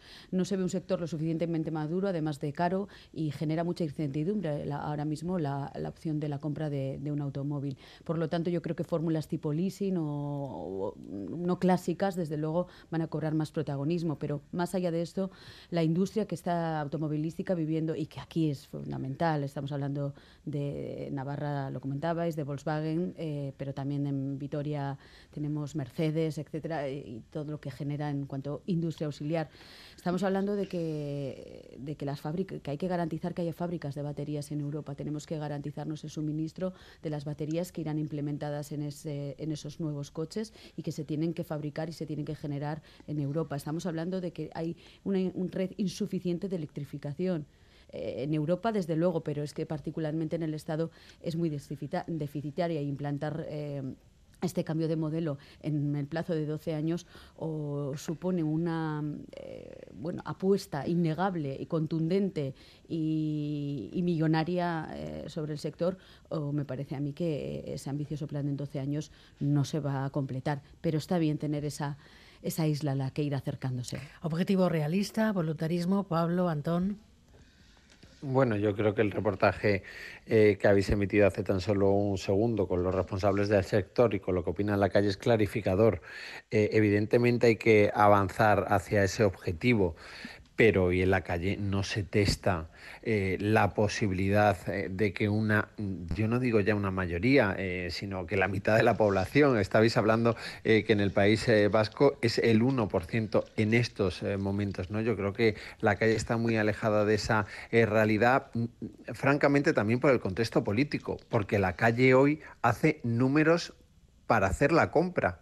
Eh, para llegar a final de mes y si necesita el eh, vehículo, estamos hablando de un parque eh, automovilístico súper antiguo, tremendamente antiguo y, los precios de los coches eléctricos son los que son. al final, cuando tú necesitas renovar tu vehículo y, ves las opciones que te ofrecen en el concesionario, el eléctrico es el más caro y luego además todos los impedimentos que los propios ciudadanos han contado, ¿no? Los ciudadanos de Euskadi, ¿no? Que si el punto eh, eh, donde recargar está o no está, eh, la distancia, es decir, que, que al final mm, a mí me parece muy bien que la Unión Europea dé estos pasos, que se esté avanzando, pero claro, luego la realidad es muy tozuda y no creo que las cosas sean muy distintas en otros países o en países, en países de nuestro entorno. Eh, hoy eh, comprar eh, un coche es algo para muchísimas familias prácticamente imposible, insisto, ya cuesta hacer la compra como para encima irte al modelo más complicado, por lo cual está muy bien que la Unión Europea diga, venga, pues lo hacemos, pero ahora viene lo otro, y lo otro es que la Unión Europea y también los Estados miembros tendrán que trabajar en ese sentido. Y trabajar en ese sentido significa también poner dinero encima de la mesa y poner, como decía el señor del concesionario, ayudas encima de la mesa para que las familias empiecen a, pensárselo y luego eh, a establecer toda una red eh, en, el, País Vasco y en el conjunto eh, del Estado para que además sea mm, bueno competitivo y sea que la gente lo vea como una posibilidad real y una posibilidad ventajosa. Ahora mismo la gente piensa en un coche eléctrico y piensa más en todas las dificultades de tenerlo que en las ventajas. Yo aquí coincido prácticamente al 100% con Nayara, la verdad. Bueno, yo queda poco que añadir a lo que han dicho mis compañeros. Yo es que creo que mientras los enchufes para coches sean una rareza en los grandes aparcamientos de los centros comerciales, podemos marcarnos los objetivos que quieras. Mientras vayas a hacer aquí la compra, por ejemplo, a una gran superficie comercial, con un parking de tres plantas y haya cuatro enchufes, pues, Total. Sinceramente, cuatro plazas. Es que, es, la, realidad hoy. es, la realidad. es que esa es la realidad. Entonces, claro, tú puedes tener toda la conciencia ecológica que quieras, tú puedes creer firmemente que el coche eléctrico es el futuro, puedes incluso em, mm, no prestar atención a los mensajes confusos que llevamos oyendo en los últimos cinco años, que estaremos de acuerdo que son bastante confusos. Y eso te lo dice el sector, te lo dicen los conductores, te lo dicen los compradores de, de coches, ¿no? Y la mejor prueba de la confusión es cómo se ha disparado el mercado de segunda mano, porque nadie quiere meterse en una inversión de un coche nuevo, porque no sabes exactamente qué es lo que va a pasar. Pues, ¿Cuántas veces hemos cambiado de objetivo y cuántas veces hemos cambiado de, plazos? Pero aunque te sobrepongas a todo eso, tienes la cruda realidad de que, vale, me compro un coche eléctrico, ¿y qué hago? ¿Dónde lo enchufo?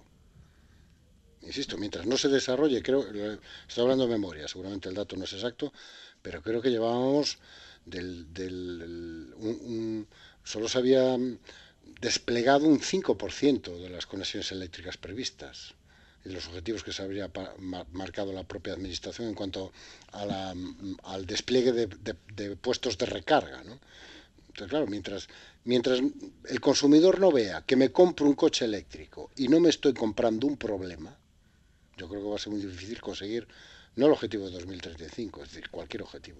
y de momento yo creo que la mayoría de la gente cree que primero me compro un problema y además un problema, como decía antes, eh, como decías antes, muy caro. Sin embargo, las, las, grandes multinacionales del automóvil van por ahí. Ahí tenemos esa apuesta de Volkswagen, 1.024 millones de inversión para su planta de Landaven, 300.000 coches al año quiere fabricar. También algo parecido Mercedes eh, Gasteiz. Está claro que el camino es ese y, creo que tampoco hay retroceso. Es verdad que hay muchas dudas, pero que el camino va, va por ahí. Pero evidentemente los esfuerzos tanto de la industria como de los gobiernos son apuestas eh, eh, millonarias ¿no? para esta reconversión de todo un sector y de una movilidad a nivel europeo. ¿no? Me recuerda un poco, eh, salvando las distancias, a cuando teníamos la televisión con culo y empezaron a llegar las primeras televisiones de plasma planas, eran carísimas y la evolución y poco a poco eh, hicieron y se han popularizado de tal manera que ahora... Pero la podías enchufar en el mismo enchufe. Eso, está claro. yo, quería, una pequeña anécdota, porque en, mi, población, que seremos en torno a 30.000 habitantes, eh, eh, conozco a, un, propietario de un coche eléctrico, ¿no? un coche eléctrico que para recargarlo lo que hacen es los propietarios de la misma marca de ese coche eléctrico tienen una red y un WhatsApp que viajan, por ejemplo, de La Coruña a Vizcaya y se van quedando en las casas para recargar sus, sus automóviles. Y esto es ahora mismo la realidad. Son personas, en, este, en, este, caso, muy concienciadas, eh, muy... Son héroes. Yo diría que son héroes. en cierto modo. Y ricas, y con dinero, y con posibles. Y con una conciencia y unos posibles que no están al alcance de todas estas personas y con una concienciación y con paneles solares en, los tejados, quiero decir, ¿no? Gente como muy, muy metida en el tema, pero que, que, que lo hacen así sí, que lo hacen a través de un WhatsApp. Oye, voy a tu casa, que sí, venga, para, ven, vente, enchufa, te invito a un café mientras se carga. Pensad en una electrogasolinera un 1 de agosto en plena operación salida de vacaciones. Bueno, pues que, de entrada hay que pensar en la electrogasolinera no, y luego, por ejemplo, decíais, es, es, muy buena noticia la que con la que abrías el informativo, ¿no? El, el, tiempo de tertulia de eh, Navarra. Eh, eh, por, por, qué? Porque también España tiene muchas fábricas de vehículos y también hay muchas familias muy preocupadas. ¿eh? Quiero decir, cuando te he, conocido el dato de, de, Navarra por ti, digo, bueno, pues esto es el futuro, pero ojo que en, el resto, en otras comunidades autónomas, mmm, no, no hay tan buenas noticias que ojalá sí por lo cual es que encima está el problema añadido de que España es un país eh, que tiene muchas fábricas eh, de vehículos en zonas, eh, en distintas partes del territorio nacional y, en no todas las fábricas se puedan dar pasos tan positivos como los de Navarra. En todo caso. Parece que tenemos un problema con, con Pablo, pero sí que es cierto que la adaptación de toda la industria de la automoción, y en Euskadi tiene muchísimo peso, eh, puede también acabar siendo un espacio crítico ¿no? en, esta, en toda esta este panorama. yo creo que aquí nadie discute que el futuro es eléctrico. En eso estamos todos de acuerdo. Simplemente lo que creo que estamos poniendo encima de la mesa es que, vale, el futuro es eléctrico, para hay una serie de pasos que tenemos que dar para que ese futuro llegue lo mejor y lo más rápido posible, y algunos de esos pasos que son críticos no se están dando. Esto efectivamente es una apuesta eh, y un futuro innegable, pero también es una realidad a día de hoy en el presente donde muchos puestos de trabajo de industrias pueden verse amenazados. Por eso hay que celebrar, ¿no? Además creo que se ha utilizado, ya estamos en pre-campaña electorales, era un, factor de y el hecho de, esa visita de, Chivite ¿no? a la fábrica de Volkswagen, tanto la de Urcuyo cuando se estaba negociando la de Mercedes, eran fundamentales para que estos proyectos tengan futuro el impacto ¿no? y garantizar, en este caso, que la producción en, en Landaven se, se garantice, en, eh, digámoslo así, en favor de Navarra y en detrimento de, de la planta de, de, Valencia, si no recuerdo mal, donde había los propios trabajadores tenían eh, la posibilidad o, la espada de Damocles de que la apuesta eléctrica se fijara en otras plantas y se perdiera la carga de trabajo necesaria que va entre los 300.000 eh, unidades a las 400.000. Eso es lo que garantiza el futuro y eso es la noticia que hoy se ha producido. ¿no? Es una carga de trabajo suficiente para generar, mantener incluso ampliar las instalaciones del Andaven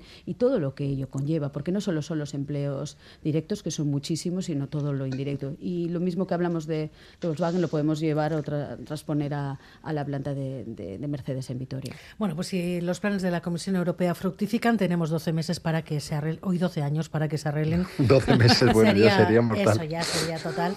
12 años que no sé si se van a hacer igual de, cortos pues o largos para que se solucione todo esto. A lo mejor el problema es que dices 12 años, bueno, ya lo haré. ¿no? A lo mejor habría que apretar un poco los plazos. Pues eso es lo que decía precisamente el comisario, que poniendo fecha esperaban que de esa manera el mercado se, se ponga las pilas y se espole el, el consumo y las ventas. Pero estabais comentando, hoy por hoy comprarse un coche eléctrico no es para cualquier bolsillo y hoy la gente está pensando más en cómo llegar a fin de mes. Vamos a hablar de salarios precisamente porque tenemos ya eh, confirmado lo que van a subir los precios de los, em, los sueldos de los empleados públicos en la comunidad autónoma vasca, un 2,5%, como en el resto del Estado. Em, eh, aquí son 100.000 empleados públicos en la comunidad autónoma vasca. La subida se va a hacer efectiva desde enero, se va a pagar en la nómina de este mes de febrero. Es la mitad de lo que se prevé que suba la inflación este año, si es que se comporta y está en el 5%. El consejero portavoz, Bingen Zupiría, decía, ¿por qué no pueden subir más? El importe es consecuencia directa de una decisión adoptada por el Gobierno español que eh, vincula y obliga a todas las administraciones públicas. No contó con la aprobación de los sindicatos, pero es una decisión adoptada de acuerdo a las leyes en vigor y pues no queda mucho más margen para discutir sobre esto. No queda margen porque se fija eh, por parte de Madrid. El salario mínimo, por otra parte, 1.080 euros ya es efectivo. El Consejo de Ministros ha oficializado la subida acordada hace un par de semanas con los sindicatos, sin la COE, que se descolgó. Son 80 euros más cada mes empleados domésticos, cuidadoras, trabajadores del campo, nos hemos hecho la pregunta, ¿para qué dan 80 euros más cada mes. John Fernández Moore. Pues pueden venir bien. Por ejemplo, para abastecernos de combustible. Con la gasolina y el diésel, en torno a unos 70 el litro, prácticamente se nos van esos 80 euros en llenar un depósito si nuestro coche es grande. Si nos vamos con esos 80 euros que ha subido el salario mínimo a hacer la compra, hemos hecho ese ejercicio, podríamos comprar, por ejemplo, un bote de detergente y otro de lavavajillas, 6 litros de leche, 2 de aceite de oliva virgen, un pack de yogures, un paquete de macarrones y otro de lentejas, medio kilo de pechugas de pollo, otro medio de carne picada y un kilo de merluza fresca. No dan para más esos 80 euros. Y si lo decidimos utilizar para el ocio, por ejemplo para ir al cine, si se quiere ir en fin de semana una familia de cuatro integrantes, apenas nos dará para acudir dos veces al mes y depende del cine al que vayamos, los 80 euros que ha subido el salario mínimo interprofesional tampoco serán suficientes. Bueno, pues para eso dan 80 euros más cada mes para nóminas que ya están bastante, bastante flaquitas. Pablo. Bueno, vamos a ver, eh, como mm, volviendo a la calle, como dicen esas personas que están cobrando el salario mínimo interprofesional, toda ayuda es poca porque cuando tienes un salario eh, tan eh, reducido, eh, llegar a final de mes o llenar la cesta de la compra, pues a veces es un, trabajo muy complejo, ¿no? Y al final habláis de la cesta de la compra y de qué se podía comprar y qué no se podía comprar, y ahí está la inflación, sobre todo la que afecta a los productos, a los productos básicos, y ahí está completamente desbocada. Yo eh, sinceramente eh, entiendo y aunque tenga tintes electorales porque ya todo lo tiene, eh, yo entiendo que esto va a servir, bueno, no sé si alivio, pero ya insisto, toda ayuda viene bien. Yo entiendo que esta decisión del Consejo de Ministros es una decisión que, mm, con independencia del color político de la persona que esté cobrando esos mil euros y que vaya a recibir 80 euros más, pues será una decisión que pueda ser aplaudida. Me molesta mucho me molesta mucho eh, como ciudadano la relación eh, tan tensa que tiene el Ejecutivo y la patronal. Yo mm, realmente mm, mm, me enfada, hay que decir, hay que mantener unos eh, mínimos de institucionalidad. Y lo digo por las dos partes. No puede ser que la COE, que Garamendi deje una silla vacía en la que está el Ejecutivo y los sindicatos en vísperas de reunir el salario mínimo interprofesional, aunque creas que el pacto ya está hecho, pues luego lo denuncias y no entiendo tampoco que Pedro Sánchez, aunque tenga que explicarlo Garamendi también eh, su sueldo y demás, utilice un meeting para eh, cargar contra el presidente de la patronal porque estamos en campaña electoral y ahora queremos enarbolarnos eh, en la bandera social y ya de paso a ver si nos quitamos de en medio el marrón de la ley del solo sí es sí. Yo creo que tiene que haber tiene que haber diálogo social, tienen que hablar se tienen que hablar con respeto el Ejecutivo y la patronal y luego es verdad, y ya así como analista político, que claro, en el caso de Garamendi, eh, hoy criticar el salario mínimo interprofesional cuando tu subida de tu sueldo mm, va a ser eh, bastante mayor, pues hombre, entiendo que sea difícil de justificar. Un y medio de subida, 400.000 euros al año frente a estos 80 euros al mes que hemos visto para qué dan. Es que esto que, que repetimos, que en España no ha habido un pacto de rentas, sí, sí lo ha habido. Ha habido un pacto de rentas de facto por parte de los trabajadores. La subida de salarios en el año pasado, en el año 22, se quedó en el 3%, la media. La previsión para el año 23 es que va a estar entre el 3,5 y el 4. Dos puntos por debajo de la inflación que tenemos ahora mismo. La subida de los empleados públicos ya vemos la que es, 2,5. Ha habido un pacto de rentas, una vez más, la crisis la han asumido las rentas del trabajo. Han sido los trabajadores y los sindicatos que representan a esos trabajadores los que yo creo que han asumido la gravedad de la situación y han negociado subidas de salarios razonables. Y subidas de salarios que eh, em, implican perder poder adquisitivo. Porque digámoslo todo. A los funcionarios públicos nos van a subir un 2,5%, pero vamos a perder poder adquisitivo. Porque la mejor, de, la mejor de las previsiones es que vamos a acabar este año una inflación y que si tenemos suerte y todo va bien, pues estarán en el entorno del 4, 4 y pico, y vamos a ver dónde está la subyacente. ¿Qué ha pasado con los salarios de los ejecutivos del IBEX?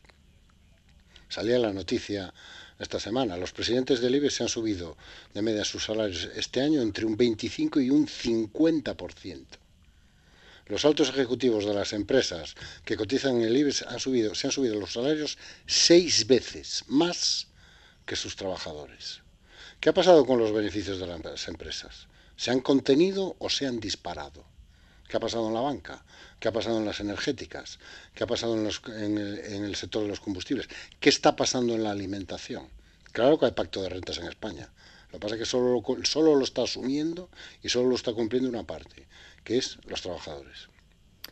Yo diría que este salario mínimo interprofesional llega sin la patronal, sin su firma, sin su presencia y sin su ejemplo. Porque la coherencia es importante a la hora de negociar y sin ella pues los argumentos que se exponen encima de la mesa quedan muy vagos. ¿no? No, no puedes decir a los demás que se suban el 4% que pedía la COE y tú subirte casi un 9%. Es, es, pierdes, además ganas 400.000 euros. Evidentemente. Y sobre todo cuando perteneces a una organización con una financiación al 70% con dinero público. Es que es impresionante. No es una empresa privada la que tiene no sé, hace unos chorizos muy ricos y gana mucho dinero. No recibe una financiación pública del 70%. Esto hay que saberlo y por eso hay que fiscalizarlo y por eso estamos hablando de la subida eh, tan potente ¿no? del sueldo del señor Garamendi, más que nada, más allá de sus méritos, sino por falta de coherencia y ejemplaridad. Y además, eh, incidir en que este aumento del salario mínimo interprofesional no ha tenido efectos negativos en el empleo y yo creo que está ayudando a la cohesión social en un momento de extraordinaria dificultad. Me parece que estos aspectos, que eran un argumento repetido y una y otra vez para para frenarlo no, no, se han producido esos efectos eh, indeseados. Y desde luego eh, el Gobierno, también en la vertiente política, no descarta que sea la última subida de cara la carrera electoral final de año, pero también el compromiso adquirido para 2024 de que esta no sea la, última subida. ¿no? Está, políticamente está claro que son eh, decisiones que afectan e impactan directamente en el bolsillo, aunque sean insuficientes incluso aunque no muevan el voto ni, ni electoralmente muevan a, las urnas ¿no? y movilicen a las urnas, pero está claro que tanto Sánchez como Yolanda Díaz se han, se han intentado apuntar, ¿no? es el mérito de un gobierno y de la progresividad, aunque luego, pues bueno, eh, se maten y tapen los avances de este gobierno a cuenta de, darse de leches ¿no? con otras leyes, ¿no? pero, pero esto sería importante que políticamente lo tuvieran en cuenta, que como las cosas, digamos, que son en pro y en beneficio de las clases medias y trabajadoras, políticamente se lo cargan haciendo otras cosas muy mal y, yendo eh, descompasados, ¿no? por ejemplo, en la ley del solo sí sí o cuando presenta el gobierno una una, una, ley y luego presentan una, una, enmienda a cualquiera de los dos grupos de, que conforman el gobierno. Y me parecía muy interesante el debate que se ha abierto ¿no? Eh, y que lo, hemos, lo habéis rozado. El tema, y creo que también era Íñigo Rejón y el que lo ponía encima de la mesa, el tema de hablar de, del tope a los sueldos altos porque estamos hablando de un salario mínimo en la parte baja, pero por arriba No sé si merecería la pena y creo que sería necesario teniendo en cuenta que nuestros banqueros son los que más cobran de toda Europa, que los eh, altos directivos del IBE cobran seis veces más que sus trabajadores y que las desigualdades entre los que ganan mucho y los que son asalariados de base, vamos a decirlo así, se está incrementando. No sé si merece la pena para evitar en el futuro una brecha social demasiado eh, abismal que, suponga la desconexión social. Creo que merece la pena también de hablar de, salario mínimo y de salario alto, de máximos de salarios altos. Volviendo eh, al, ámbito eh, político, y tú lo decías, Nayara, y yo creo que tienes razón, el Día del Salario Mínimo Interprofesional, que entiendo que para el Ejecutivo era un día clave marcado en rojo en el calendario, entre otras cosas, porque es indiscutible en el ámbito económico y en relación al salario mínimo interprofesional, Pedro Sánchez y Yolanda Díaz, es el ministerio de Yolanda Díaz, se comprometen públicamente a hacer algo y en esto, oye, lo, lo cumplen, lo han llevado eh, para adelante con, con, todas las consecuencias, ¿no? Pues en, este día tan importante del salario mínimo interprofesional, si eh, mm, revisabas las dos grandes comparecencias que hoy ha tenido el Ejecutivo y el Partido Socialista, que ha sido la rueda de prensa posterior al Consejo de Ministros y la rueda de prensa Pachi López al terminar la Junta de Portavoces, la inmensa mayoría de las preguntas ha sido sobre la ley del solo sí es sí. La inmensa mayoría de las preguntas eh, de los, eh, de los eh, periodistas. El lío tremendo que tiene el Ejecutivo de puertas para adentro está opacando una de las decisiones estrella que además en el día a día beneficia a personas que, oye, que no llegan a, final de mes, que están eh, teniendo eh, problemas con la cesta de la compra, lo opaca por completo por una polémica que es que parece que ellos no quieren solucionar. Sé que ahora vamos a entrar en ello, por lo cual tampoco me quiero extender más, ¿no? Pero eh, es por. Esto tiene también una cuestión política de, de, calado y es que Pedro Sánchez no está logrando marcar la agenda por unos líos internos que no le están permitiendo hacer bandera o que mañana los periódicos vayan a abrir, que no sé si van a abrir o no, pero bueno, viendo las, portadas de los medios digitales, no es el tema eh, principal de la gran mayoría de ellos. Eh, cuando es un asunto que como luego el pobre, el, pobre lo borra el pobre, ¿no? Luego el jefe del Ejecutivo se reivindica cuando saca temas económicos encima de la mesa, de oye, estamos haciendo esto, esto, otro, esto, otra, pero es verdad que el Partido Socialista y Unidas Podemos están parece empeñados en que hablemos solo de los líos internos del gobierno. Bueno, pues vamos con el último capítulo de la... Me he adelantado, me he adelantado. Sí, nos lo has hecho un, buen prólogo para, para este nuevo capítulo, de este nuevo divorcio, o este, desde luego, y nos han querido mucho los dos socios del, del gobierno de Pedro Sánchez. El Congreso finalmente va a tener que debatir la reforma de la ley de solo si el sí, solo el sí es sí la víspera del 8 de marzo, los socios del PSOE le han echado freno al límite parlamentario. Bildu, RC, han impedido que la proposición se debata la semana que viene. Dicen que para dar más tiempo a la negociación con el Ministerio de Igualdad, pero lo cierto es que han advertido, han avisado que no van a apoyar nada que no lleve el ok de, Podemos. Vamos a, ver, Nerea Sarrigui, ¿qué es lo que ha pasado exactamente hoy? Sí, el PSOE quería hacerlo más rápido, pero se está encontrando más trabas de las que esperaba y al final todo apunta que el debate sobre la reforma de la ley del solo sí es sí se celebrará la víspera del 8M. Para que se debatiera la semana que viene, hacía falta que hoy todos los grupos dieran su visto bueno en la Junta de Portavoces. Y es que Rey y H. Bildu se han opuesto. Mientras no haya acuerdo con el Ministerio de Igualdad, no podrán contar con ellos Oscar Matute y Gabriel Rufián. Es necesario que el Ministerio de Igualdad esté en esa ley y esa va a ser la posición de Euskal Herria Bildu. Así que si el PSOE quiere tirar eh, millas sin que haya un acuerdo, nosotros no vamos a estar. Si la ministra de Igualdad, esta ley no puede tirar hacia adelante. El retraso da aire a la negociación, pero hoy por hoy no hay avances. Fuentes del PSOE insisten en que, aunque estudiarán las enmiendas que presenten los grupos, la propuesta sobre la que se va a negociar es la suya. La urgencia, decía Pachi López, no es de los socialistas y Podemos critica su poca voluntad negociadora. La urgencia está en parar la sangría, de la alarma que está generando la rebaja de condenas, la escarcelación de algunos eh, delincuentes sexuales. Que no entendemos por qué no quieren negociar y no quieren llegar a un acuerdo. De todas formas, nadie quiere plantear un escenario sin acuerdo porque exigiría los votos del PP para sacar adelante la reforma, pero hoy por hoy las posturas están muy alejadas. Bueno, pues llegados a este punto, ¿qué hay detrás para que estamos, estemos con este lío monumental, semana sí, semana, semana también, Antón? No, lo sé. sinceramente. yo tampoco lo entiendo ya. Yo, yo renuncio. Yo ya he intentado aplicar todos los mecanismos, la lógica política, la lógica electoral, la lógica feminista, y es que me he quedado sin explicaciones. Es decir, eh, es un ejemplo perfecto de, de eso que intenta explicar la teoría de juegos en ciencia política ¿no? y en economía, que es actores racionales con objetivos perfectamente racionales acaban generando irracionalidad colectiva. Y es lo que está pasando. Podemos persigue objetivos racionales, defender su ley, defender su espacio en el gobierno, defender eh, también a sus figuras políticas, empezando por Irene Montero, pone encima de la mesa em, digamos recursos racionales, como es pues defender la ley, aplicarse a negociar con sus socios. El otro lado del gobierno también persigue un objetivo racional, que es intentar encapsular de alguna manera el daño que pueda estar produciendo, sobre todo el daño reputacional, el gobierno que está produciendo pues los, los efectos, como dice el propio Sánchez, eh, Pedro Sánchez, indeseados de la ley, hace un planteamiento también racional, que es vamos a, racional entre comillas, vamos a reformarlo y el resultado es esto, que es completamente irracional, lo mires como lo mires, y sobre todo es un regalo inesperado para Núñez Feijóo y para la oposición conservadora, y que mm, no solo, a pesar de las declaraciones que oímos todas las semanas, no solo no va menos, sino que parece que va a más. no solo no consigue encapsular el conflicto y,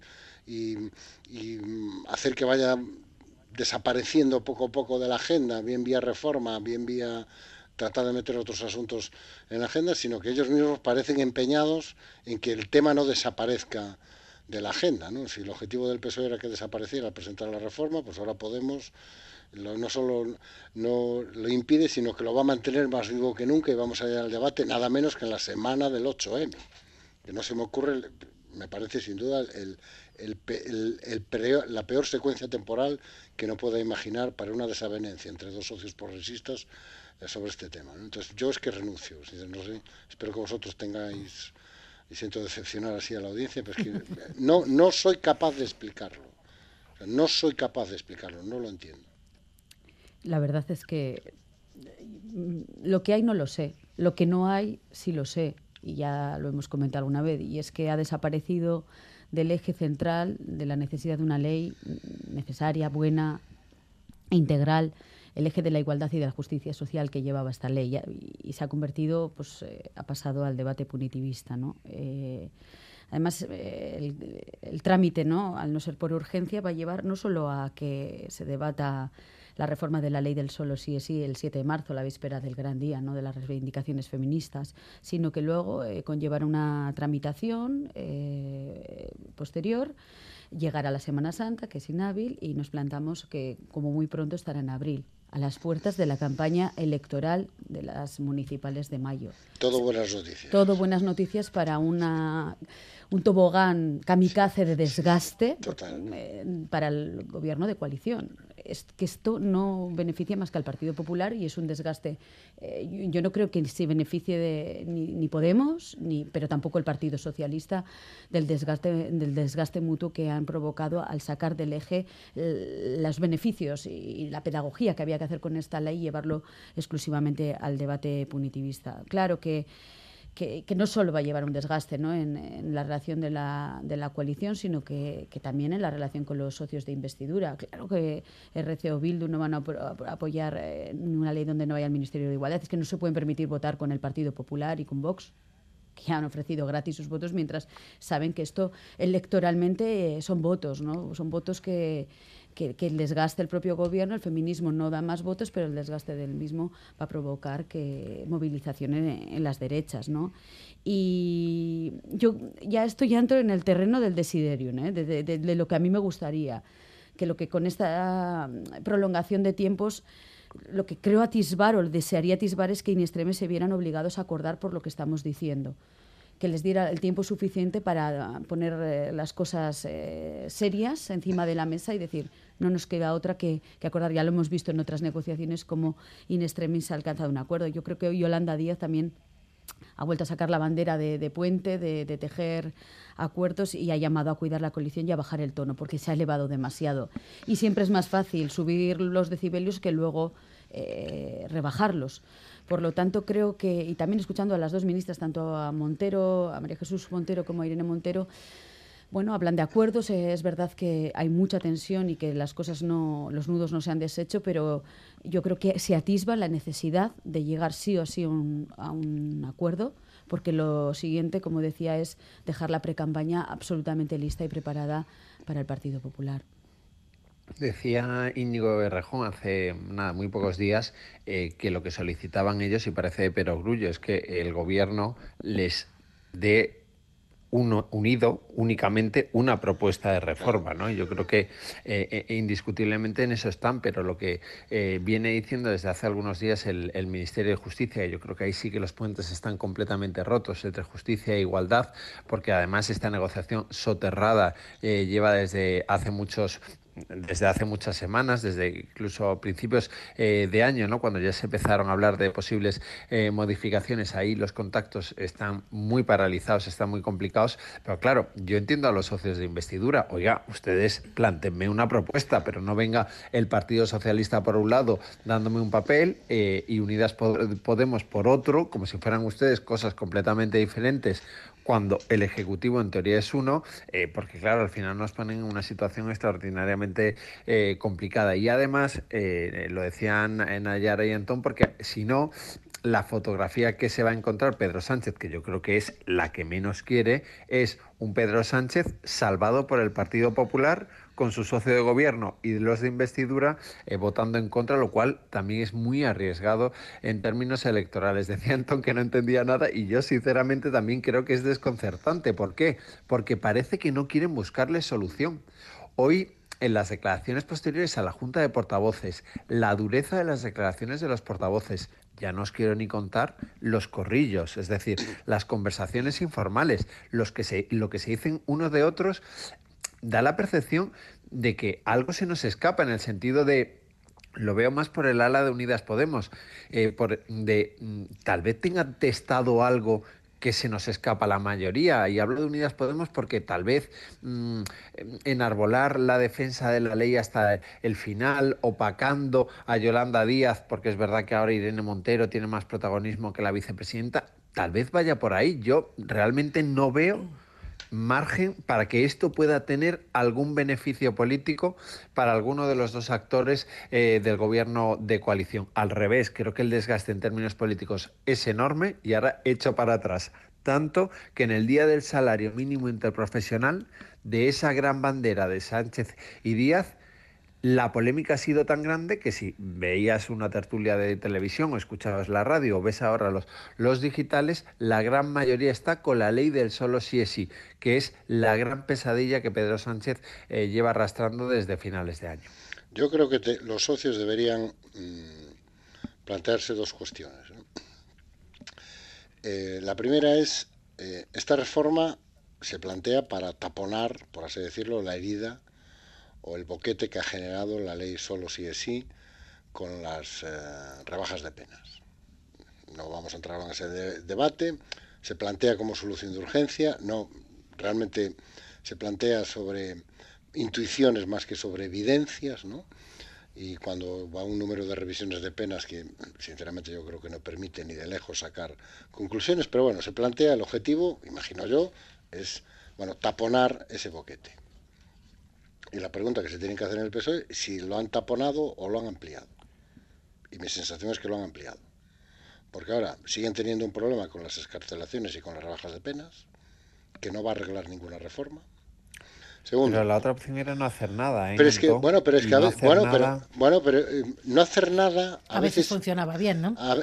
pregúntale a Mariano Rajoy cómo funcionaba no hacer nada. Mm, bueno, yo, sé yo, si, era, si ese escenario era factible tampoco. ¿eh? No sé si era factible o no, pero luego, si el objetivo era. Se llegan los acuerdos ya, ya, pero privado. pero una vez que queda claro, pero una vez que queda claro que no va a haber acuerdo, plantear la reforma como el cierre del boquete es cuando menos un acto de fe porque la, reforma puede actuar como un parche que cierre el, boquete si hay acuerdo. Si no, lo único que va a hacer es ampliar el boquete.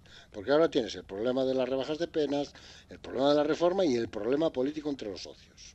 Entonces yo no sé si realmente la, pregunta que se tiene que hacer el PSOE es, oye, ¿hemos conseguido el objetivo que buscábamos? La respuesta es no.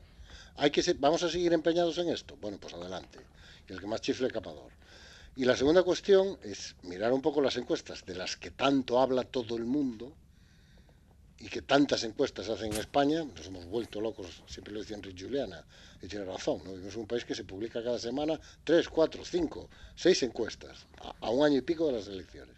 Bueno, las encuestas dicen muchas cosas, pero hay una cosa que dicen con una claridad meridiana. Da igual que cojas, coge la que quieras, me da igual. La del CIS, la del país, la del diario, la del español, la del ABC, la de la razón, cualquiera, todas te dicen lo mismo. Uno, la derecha está muy movilizada y el problema que tiene la derecha es de decisión. ¿A quién voto? ¿A Feijóo o a Vox? Pero van a ir a votar seguro. Hay un problema de volatilidad. Es decir, un día están más hacia el PP, de repente vuelven hacia Vox, pero el, dilema del votante de derechas en España un año de las elecciones es no si voy a votar, sino a quién voto. El dilema del votante de izquierdas no es a quién va a votar, su dilema es si va a ir a votar, porque está profundamente desmovilizado. Y además la desmovilización no solo no se corrige, sino que va aumentando encuesta a encuesta. Y deberían preguntarse Podemos y PSOE, ¿este espectáculo público que estamos dando moviliza o desmoviliza a nuestros electores? Desde luego, a lo que ha desmovilizado y ha roto es al, movimiento feminista, una vez más, ¿no? Está lo que ha sucedido, ¿no? incluso dentro de las encuestas eh, que se, se, producen dentro de Podemos, en el electorado de Podemos digamos que ganaría eh, la, necesidad ¿no? de, de, hacer alguna modificación en la ley. ¿no? Y sí, creo que, había una encuesta que daba un 60%. Efectivamente, un 60% de, los votantes de Podemos estarían a favor de, una modificación en la ley para evitar pues, reducciones de penas. ¿no? Y esto yo creo que también es algo que tienen que tener en cuenta. Y por eso, insisto, en el primer análisis que hicieron en las primeras escarcelaciones, eh, negando lo que estaba ocurriendo, lo que iba a ocurrir, incluso llegando a afirmar que no iba a haber eh, rebajas ni ni, escarcelaciones, creo que se perdió una oportunidad de, ser muy prudente y de analizar mejor la situación y de decir, bueno, vamos a ver, eh, poner pie en pared y, no, y, no decantarse por, por negar la mayor. ¿no? Eh, eh, luego hemos sabido que dentro del Ministerio también ha habido en diciembre hasta seis propuestas encima de la mesa que se han llevado al Gobierno para, para intentar cambiar la ley. Por lo tanto, yo creo que implícitamente también el Ministerio de Igualdad ha reconocido que que les produce un desgaste y que una necesidad y una alarma social lo que está sucediendo. Es decir, que el debate punitivista, para mí, no siendo lo más importante, importa y que eh, además ahora mismo tiene todo el foco, de, tanto mediático como político, y que no hay que banalizarlo, y muchísimo menos eh, salir eh, a perder la batalla del relato ¿no? por, por, por el enrocamiento. Entonces, llegamos a la conclusión de que tanto Partido Socialista como Podemos, como los votantes mayoritariamente de Podemos, consideran que hay que hacer una reforma. Bien, si estamos de acuerdo que hay una reforma, solo nos queda ponernos de acuerdo en el cómo. Han ganado unas semanas para hacerlo, pero desde luego lo que han perdido ya es esa movilización y ese voto feminista muy cabreado con lo sucedido, porque porque hay mucha decepción en el movimiento por lo que ha supuesto abandonar eh, las cosas y a ver qué pasa la manifestación, tú lo decías, ¿eh? a ver qué pasa la manifestación. Efectivamente, porque son, son varias las cuestiones que también la ley trans, como sabéis, eh, produjo también divisiones entre el feminismo clásico, el movimiento queer, etcétera, ¿no? Hay muchas fricciones y esto es una muy mala noticia desde luego, eh, para mí, para las mujeres y para el colectivo LGTB. lo que quería decir es que si en el PSOE o Unidas Podemos creen que la batalla ahora es para cambiar el voto, para convencer a la gente de que me vote a mí y no al PSOE, se equivoca. En este momento la batalla que tienen los dos socios es gente para que vaya a votar. Y eh, insisto, este espectáculo, esta riña continua, este centrifugado continuo de todo lo que hace el gobierno, yo creo que la evidencia es muy clara. No solo no removiliza, sino que desmoviliza y decepciona al votante de izquierda. Bueno, pues en una semana sabremos si esta reforma de la ley del solo sí es sí es un posible objeto fallido, objetivo fallido del, del, gobierno y del Partido Socialista, si se lleva adelante o no con acuerdo de los socios. Lo que sí que parece que de momento lo es, objetivo fallido es el, lo que se buscaba con la reforma del Código Penal, la eliminación del delito de sedición, porque la interpretación del Tribunal Supremo de, prácticamente viene a dejar fuera de juego ese objetivo último de desinflamar el conflicto político en Cataluña. Antón. Bueno, entrada hay que decir que la reforma no ha sido del todo inútil. Hay cinco condenados, empezando por Carmen Forcarel, que desde ayer han visto extinguidas sus penas. O sea que las cosas quedan como estaban. No, hay una parte de los condenados que efectivamente siguen estando condenados y siguen condenados por malversación, pero hay otra parte que ha visto extinguidas sus penas. Carmen Focarel, los Jordis, etcétera, etcétera, etcétera. Eso yo lo, creo que es lo primero que hay que poner encima de la mesa. la segunda cuestión, hombre, yo creo que en este momento todos los que llevan un mes avisándonos que poco menos que se iban a abrir las puertas de las prisiones y van a salir todos los malversadores y todos los corruptos de España con sus penas rebajadas, se quedarán tranquilos. Porque, hombre, si no se le puede rebajar la pena por malversación a Oriol Junqueras, porque tenía ánimo de lucro, no sé exactamente a quién le van a poder rebajar la pena por malversación. Porque va a ser bueno, realmente pero eso no eran los planes de Sánchez. Ya, ya, ya, bueno, pero vamos a ver. No, pero yo te hablo de los avisos que nos llegaban. No, no, va a haber escarcelaciones masivas de corruptos. Bueno, gracias al Supremo va a ser que no. Porque, hombre, si no le podemos bajar la pena a Aurel Junqueras, que estaremos de acuerdo, que parece que no se llevó nada a su casa, a ver cómo le bajamos la pena por malversación a alguien que sí se llevó el dinero a su casa. Con este concepto, realmente difícil de, de aquilatar, ¿no? Este nuevo concepto jurídico indeterminado que parece haber creado la jurisprudencia del Supremo, con lo cual, bueno, tengo claro lo que es el ánimo de lucro, lo que no, no, lo que no me queda claro es lo que no es el ánimo de lucro. Porque con la teoría, como cualquier desvío de fondos públicos, obviamente genera una satisfacción para quien lo hace y para conseguir sus objetivos, sinceramente no sé exactamente em, qué es el ánimo de lucro para el Supremo, porque parece que todo es ánimo de lucro, ¿no? Pero bueno, supongo que lo veremos aquí latando. En todo caso, eh, lanzar este mensaje de tranquilidad a la audiencia. No van a salir malversadores en, estampida de las prisiones gracias al Tribunal Supremo, porque hombre, si no sale Junqueras, no, no veo yo al Supremo rebajándole la pena a, no sé, a Correa, por ejemplo.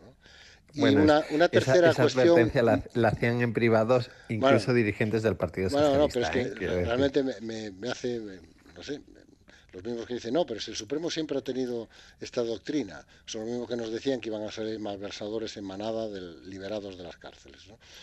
Y en la tercera cuestión, a, mí hay algo que me preocupa mucho en todo lo que hemos conocido del, razonamiento y la fundamentación de la decisión del Supremo, que es que el Supremo cree que su papel no es, no es interpretar la ley o el legislador, su papel es corregir al legislador.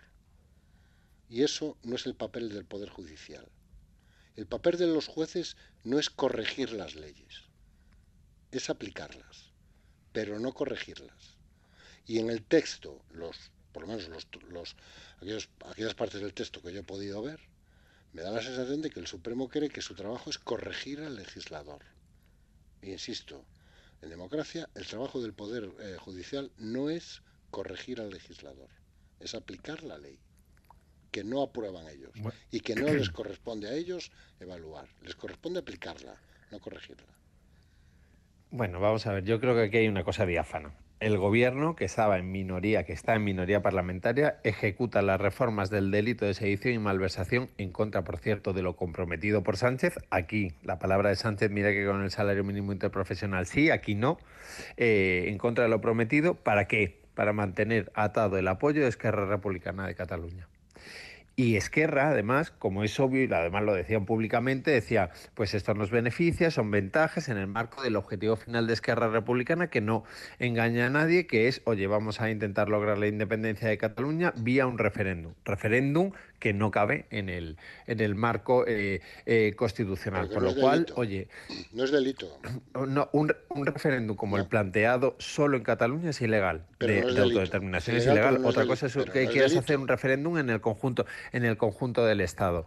Eh, ¿Qué es lo que ha pasado? Mm, bueno, pues esto lo hace el gobierno con un objetivo, que es beneficiar a sus socios independentistas y si, y si no hubieran necesitado los votos de Esquerra Republicana de Cataluña, seguramente no lo hubiera hecho Pedro Sánchez. ¿O no estarás de acuerdo conmigo? ¿Por qué? Porque le corresponde al Supremo corregir eso, Pablo. Le corresponde, es, no, es pero labor es que de aquí, los como tú bien has dicho, el gobierno toma una decisión y luego el Supremo, en el marco de sus competencias, dice voy a hacer una cosa o la contraria.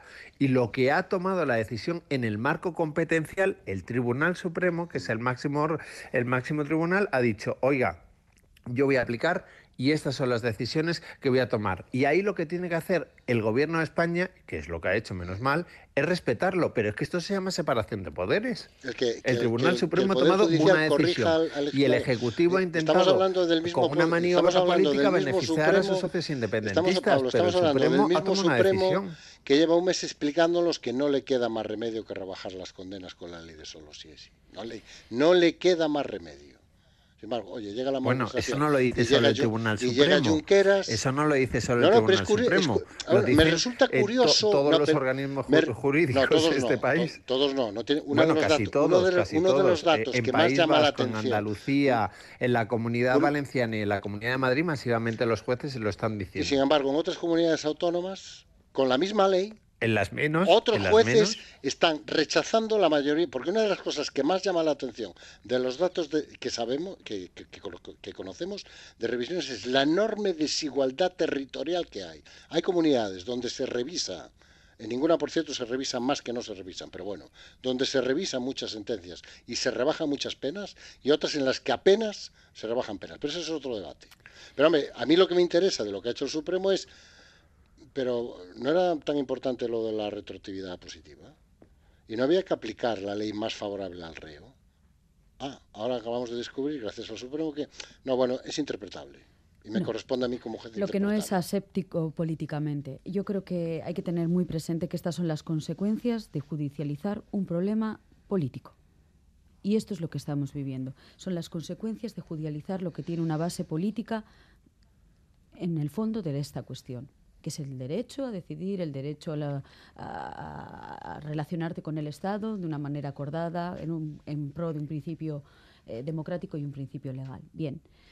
A mí me deja de pasta de boniato, ¿no? Algunas de las cosas que dice el Tribunal Supremo, ¿no? Como que hay un espacio intermedio despenalizado entre la rebelión y los desórdenes públicos y que claro, que esto abre puede dar conductas gravemente atentatorias en el que la bueno, el incumplimiento de las resoluciones judiciales si no fueran acompañadas de violencia preordenada, pues no, ni, intimidación sobre personas o cosas, pues quedarían impunes.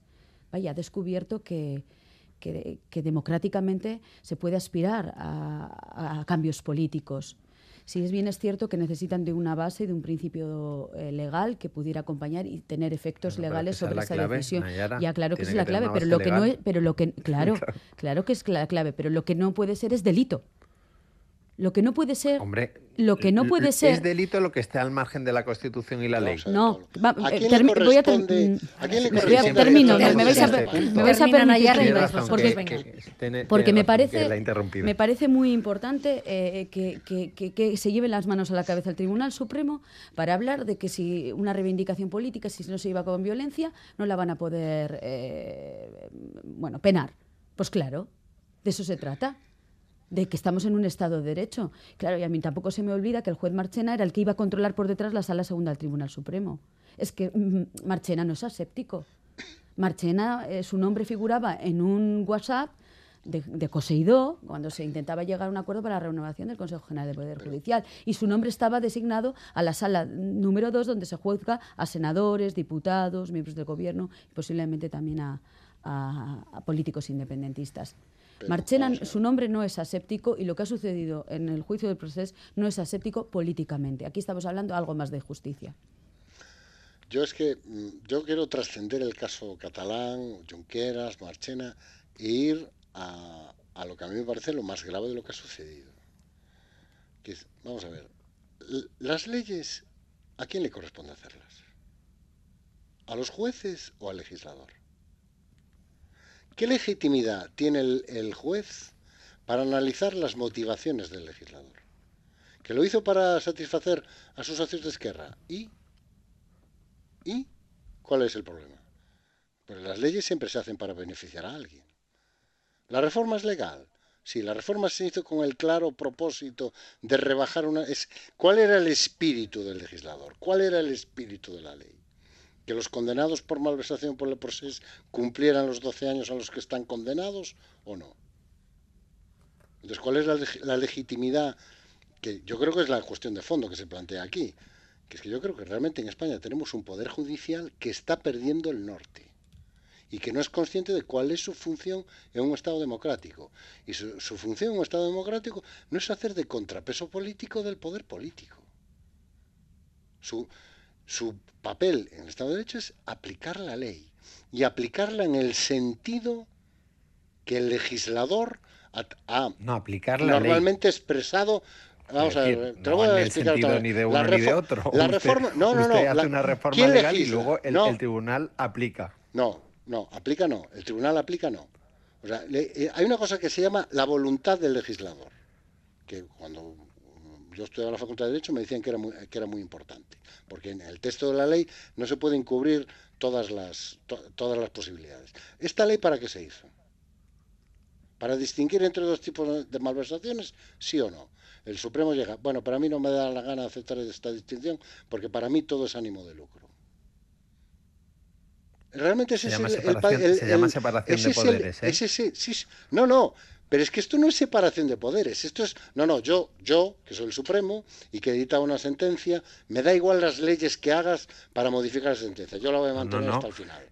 Tú estudias la, estudias la reforma legal planteada por el gobierno y tomas una resolución. Y es lo que ha hecho el Tribunal Supremo. Y las decisiones del Tribunal Supremo, si nos creemos el Estado de Derecho, las acatas. El Ejecutivo las ha acatado, solo faltaba. acato, y las la respetas. critico. Luego los opinadores podemos estar más a favor o podemos estar más en contra de las eh, mismas. Pero lo, eso es el puro, la pura separación de poderes. Bueno, pero el, el- Consejo de Ministros lleva a cabo, una, lleva a cabo al Parlamento una excediendo y luego el Tribunal Supremo la estudia y toma una decisión. Y es la que la ha tomado. Que tú Luego crees te puede es- es gustar conforme más con un la pa- que voluntad- han puesto un párrafo de más Te lo voy a decir de otra manera. Eso lo ¿Tú crees interpretamos que esta nosotros, resolución del pero no lo puede Supremo- hacer el Ejecutivo. ¿Tú crees que esta resolución del Supremo se ajusta a lo que quería el legislador?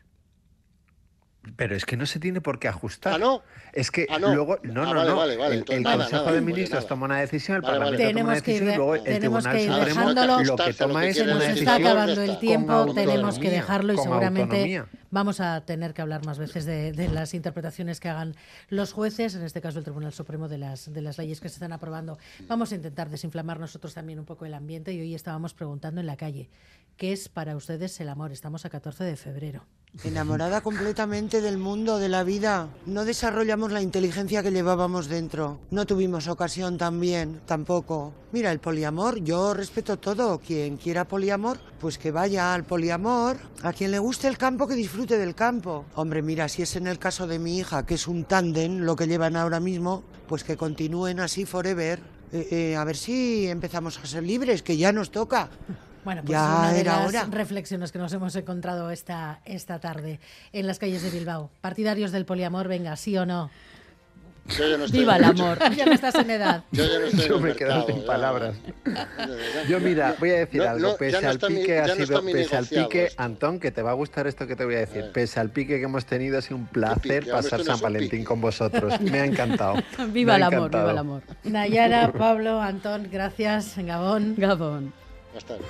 Un abrazo fuerte. A todos ustedes también, muchísimas gracias por su confianza. Volvemos mañana a las 7. Arte.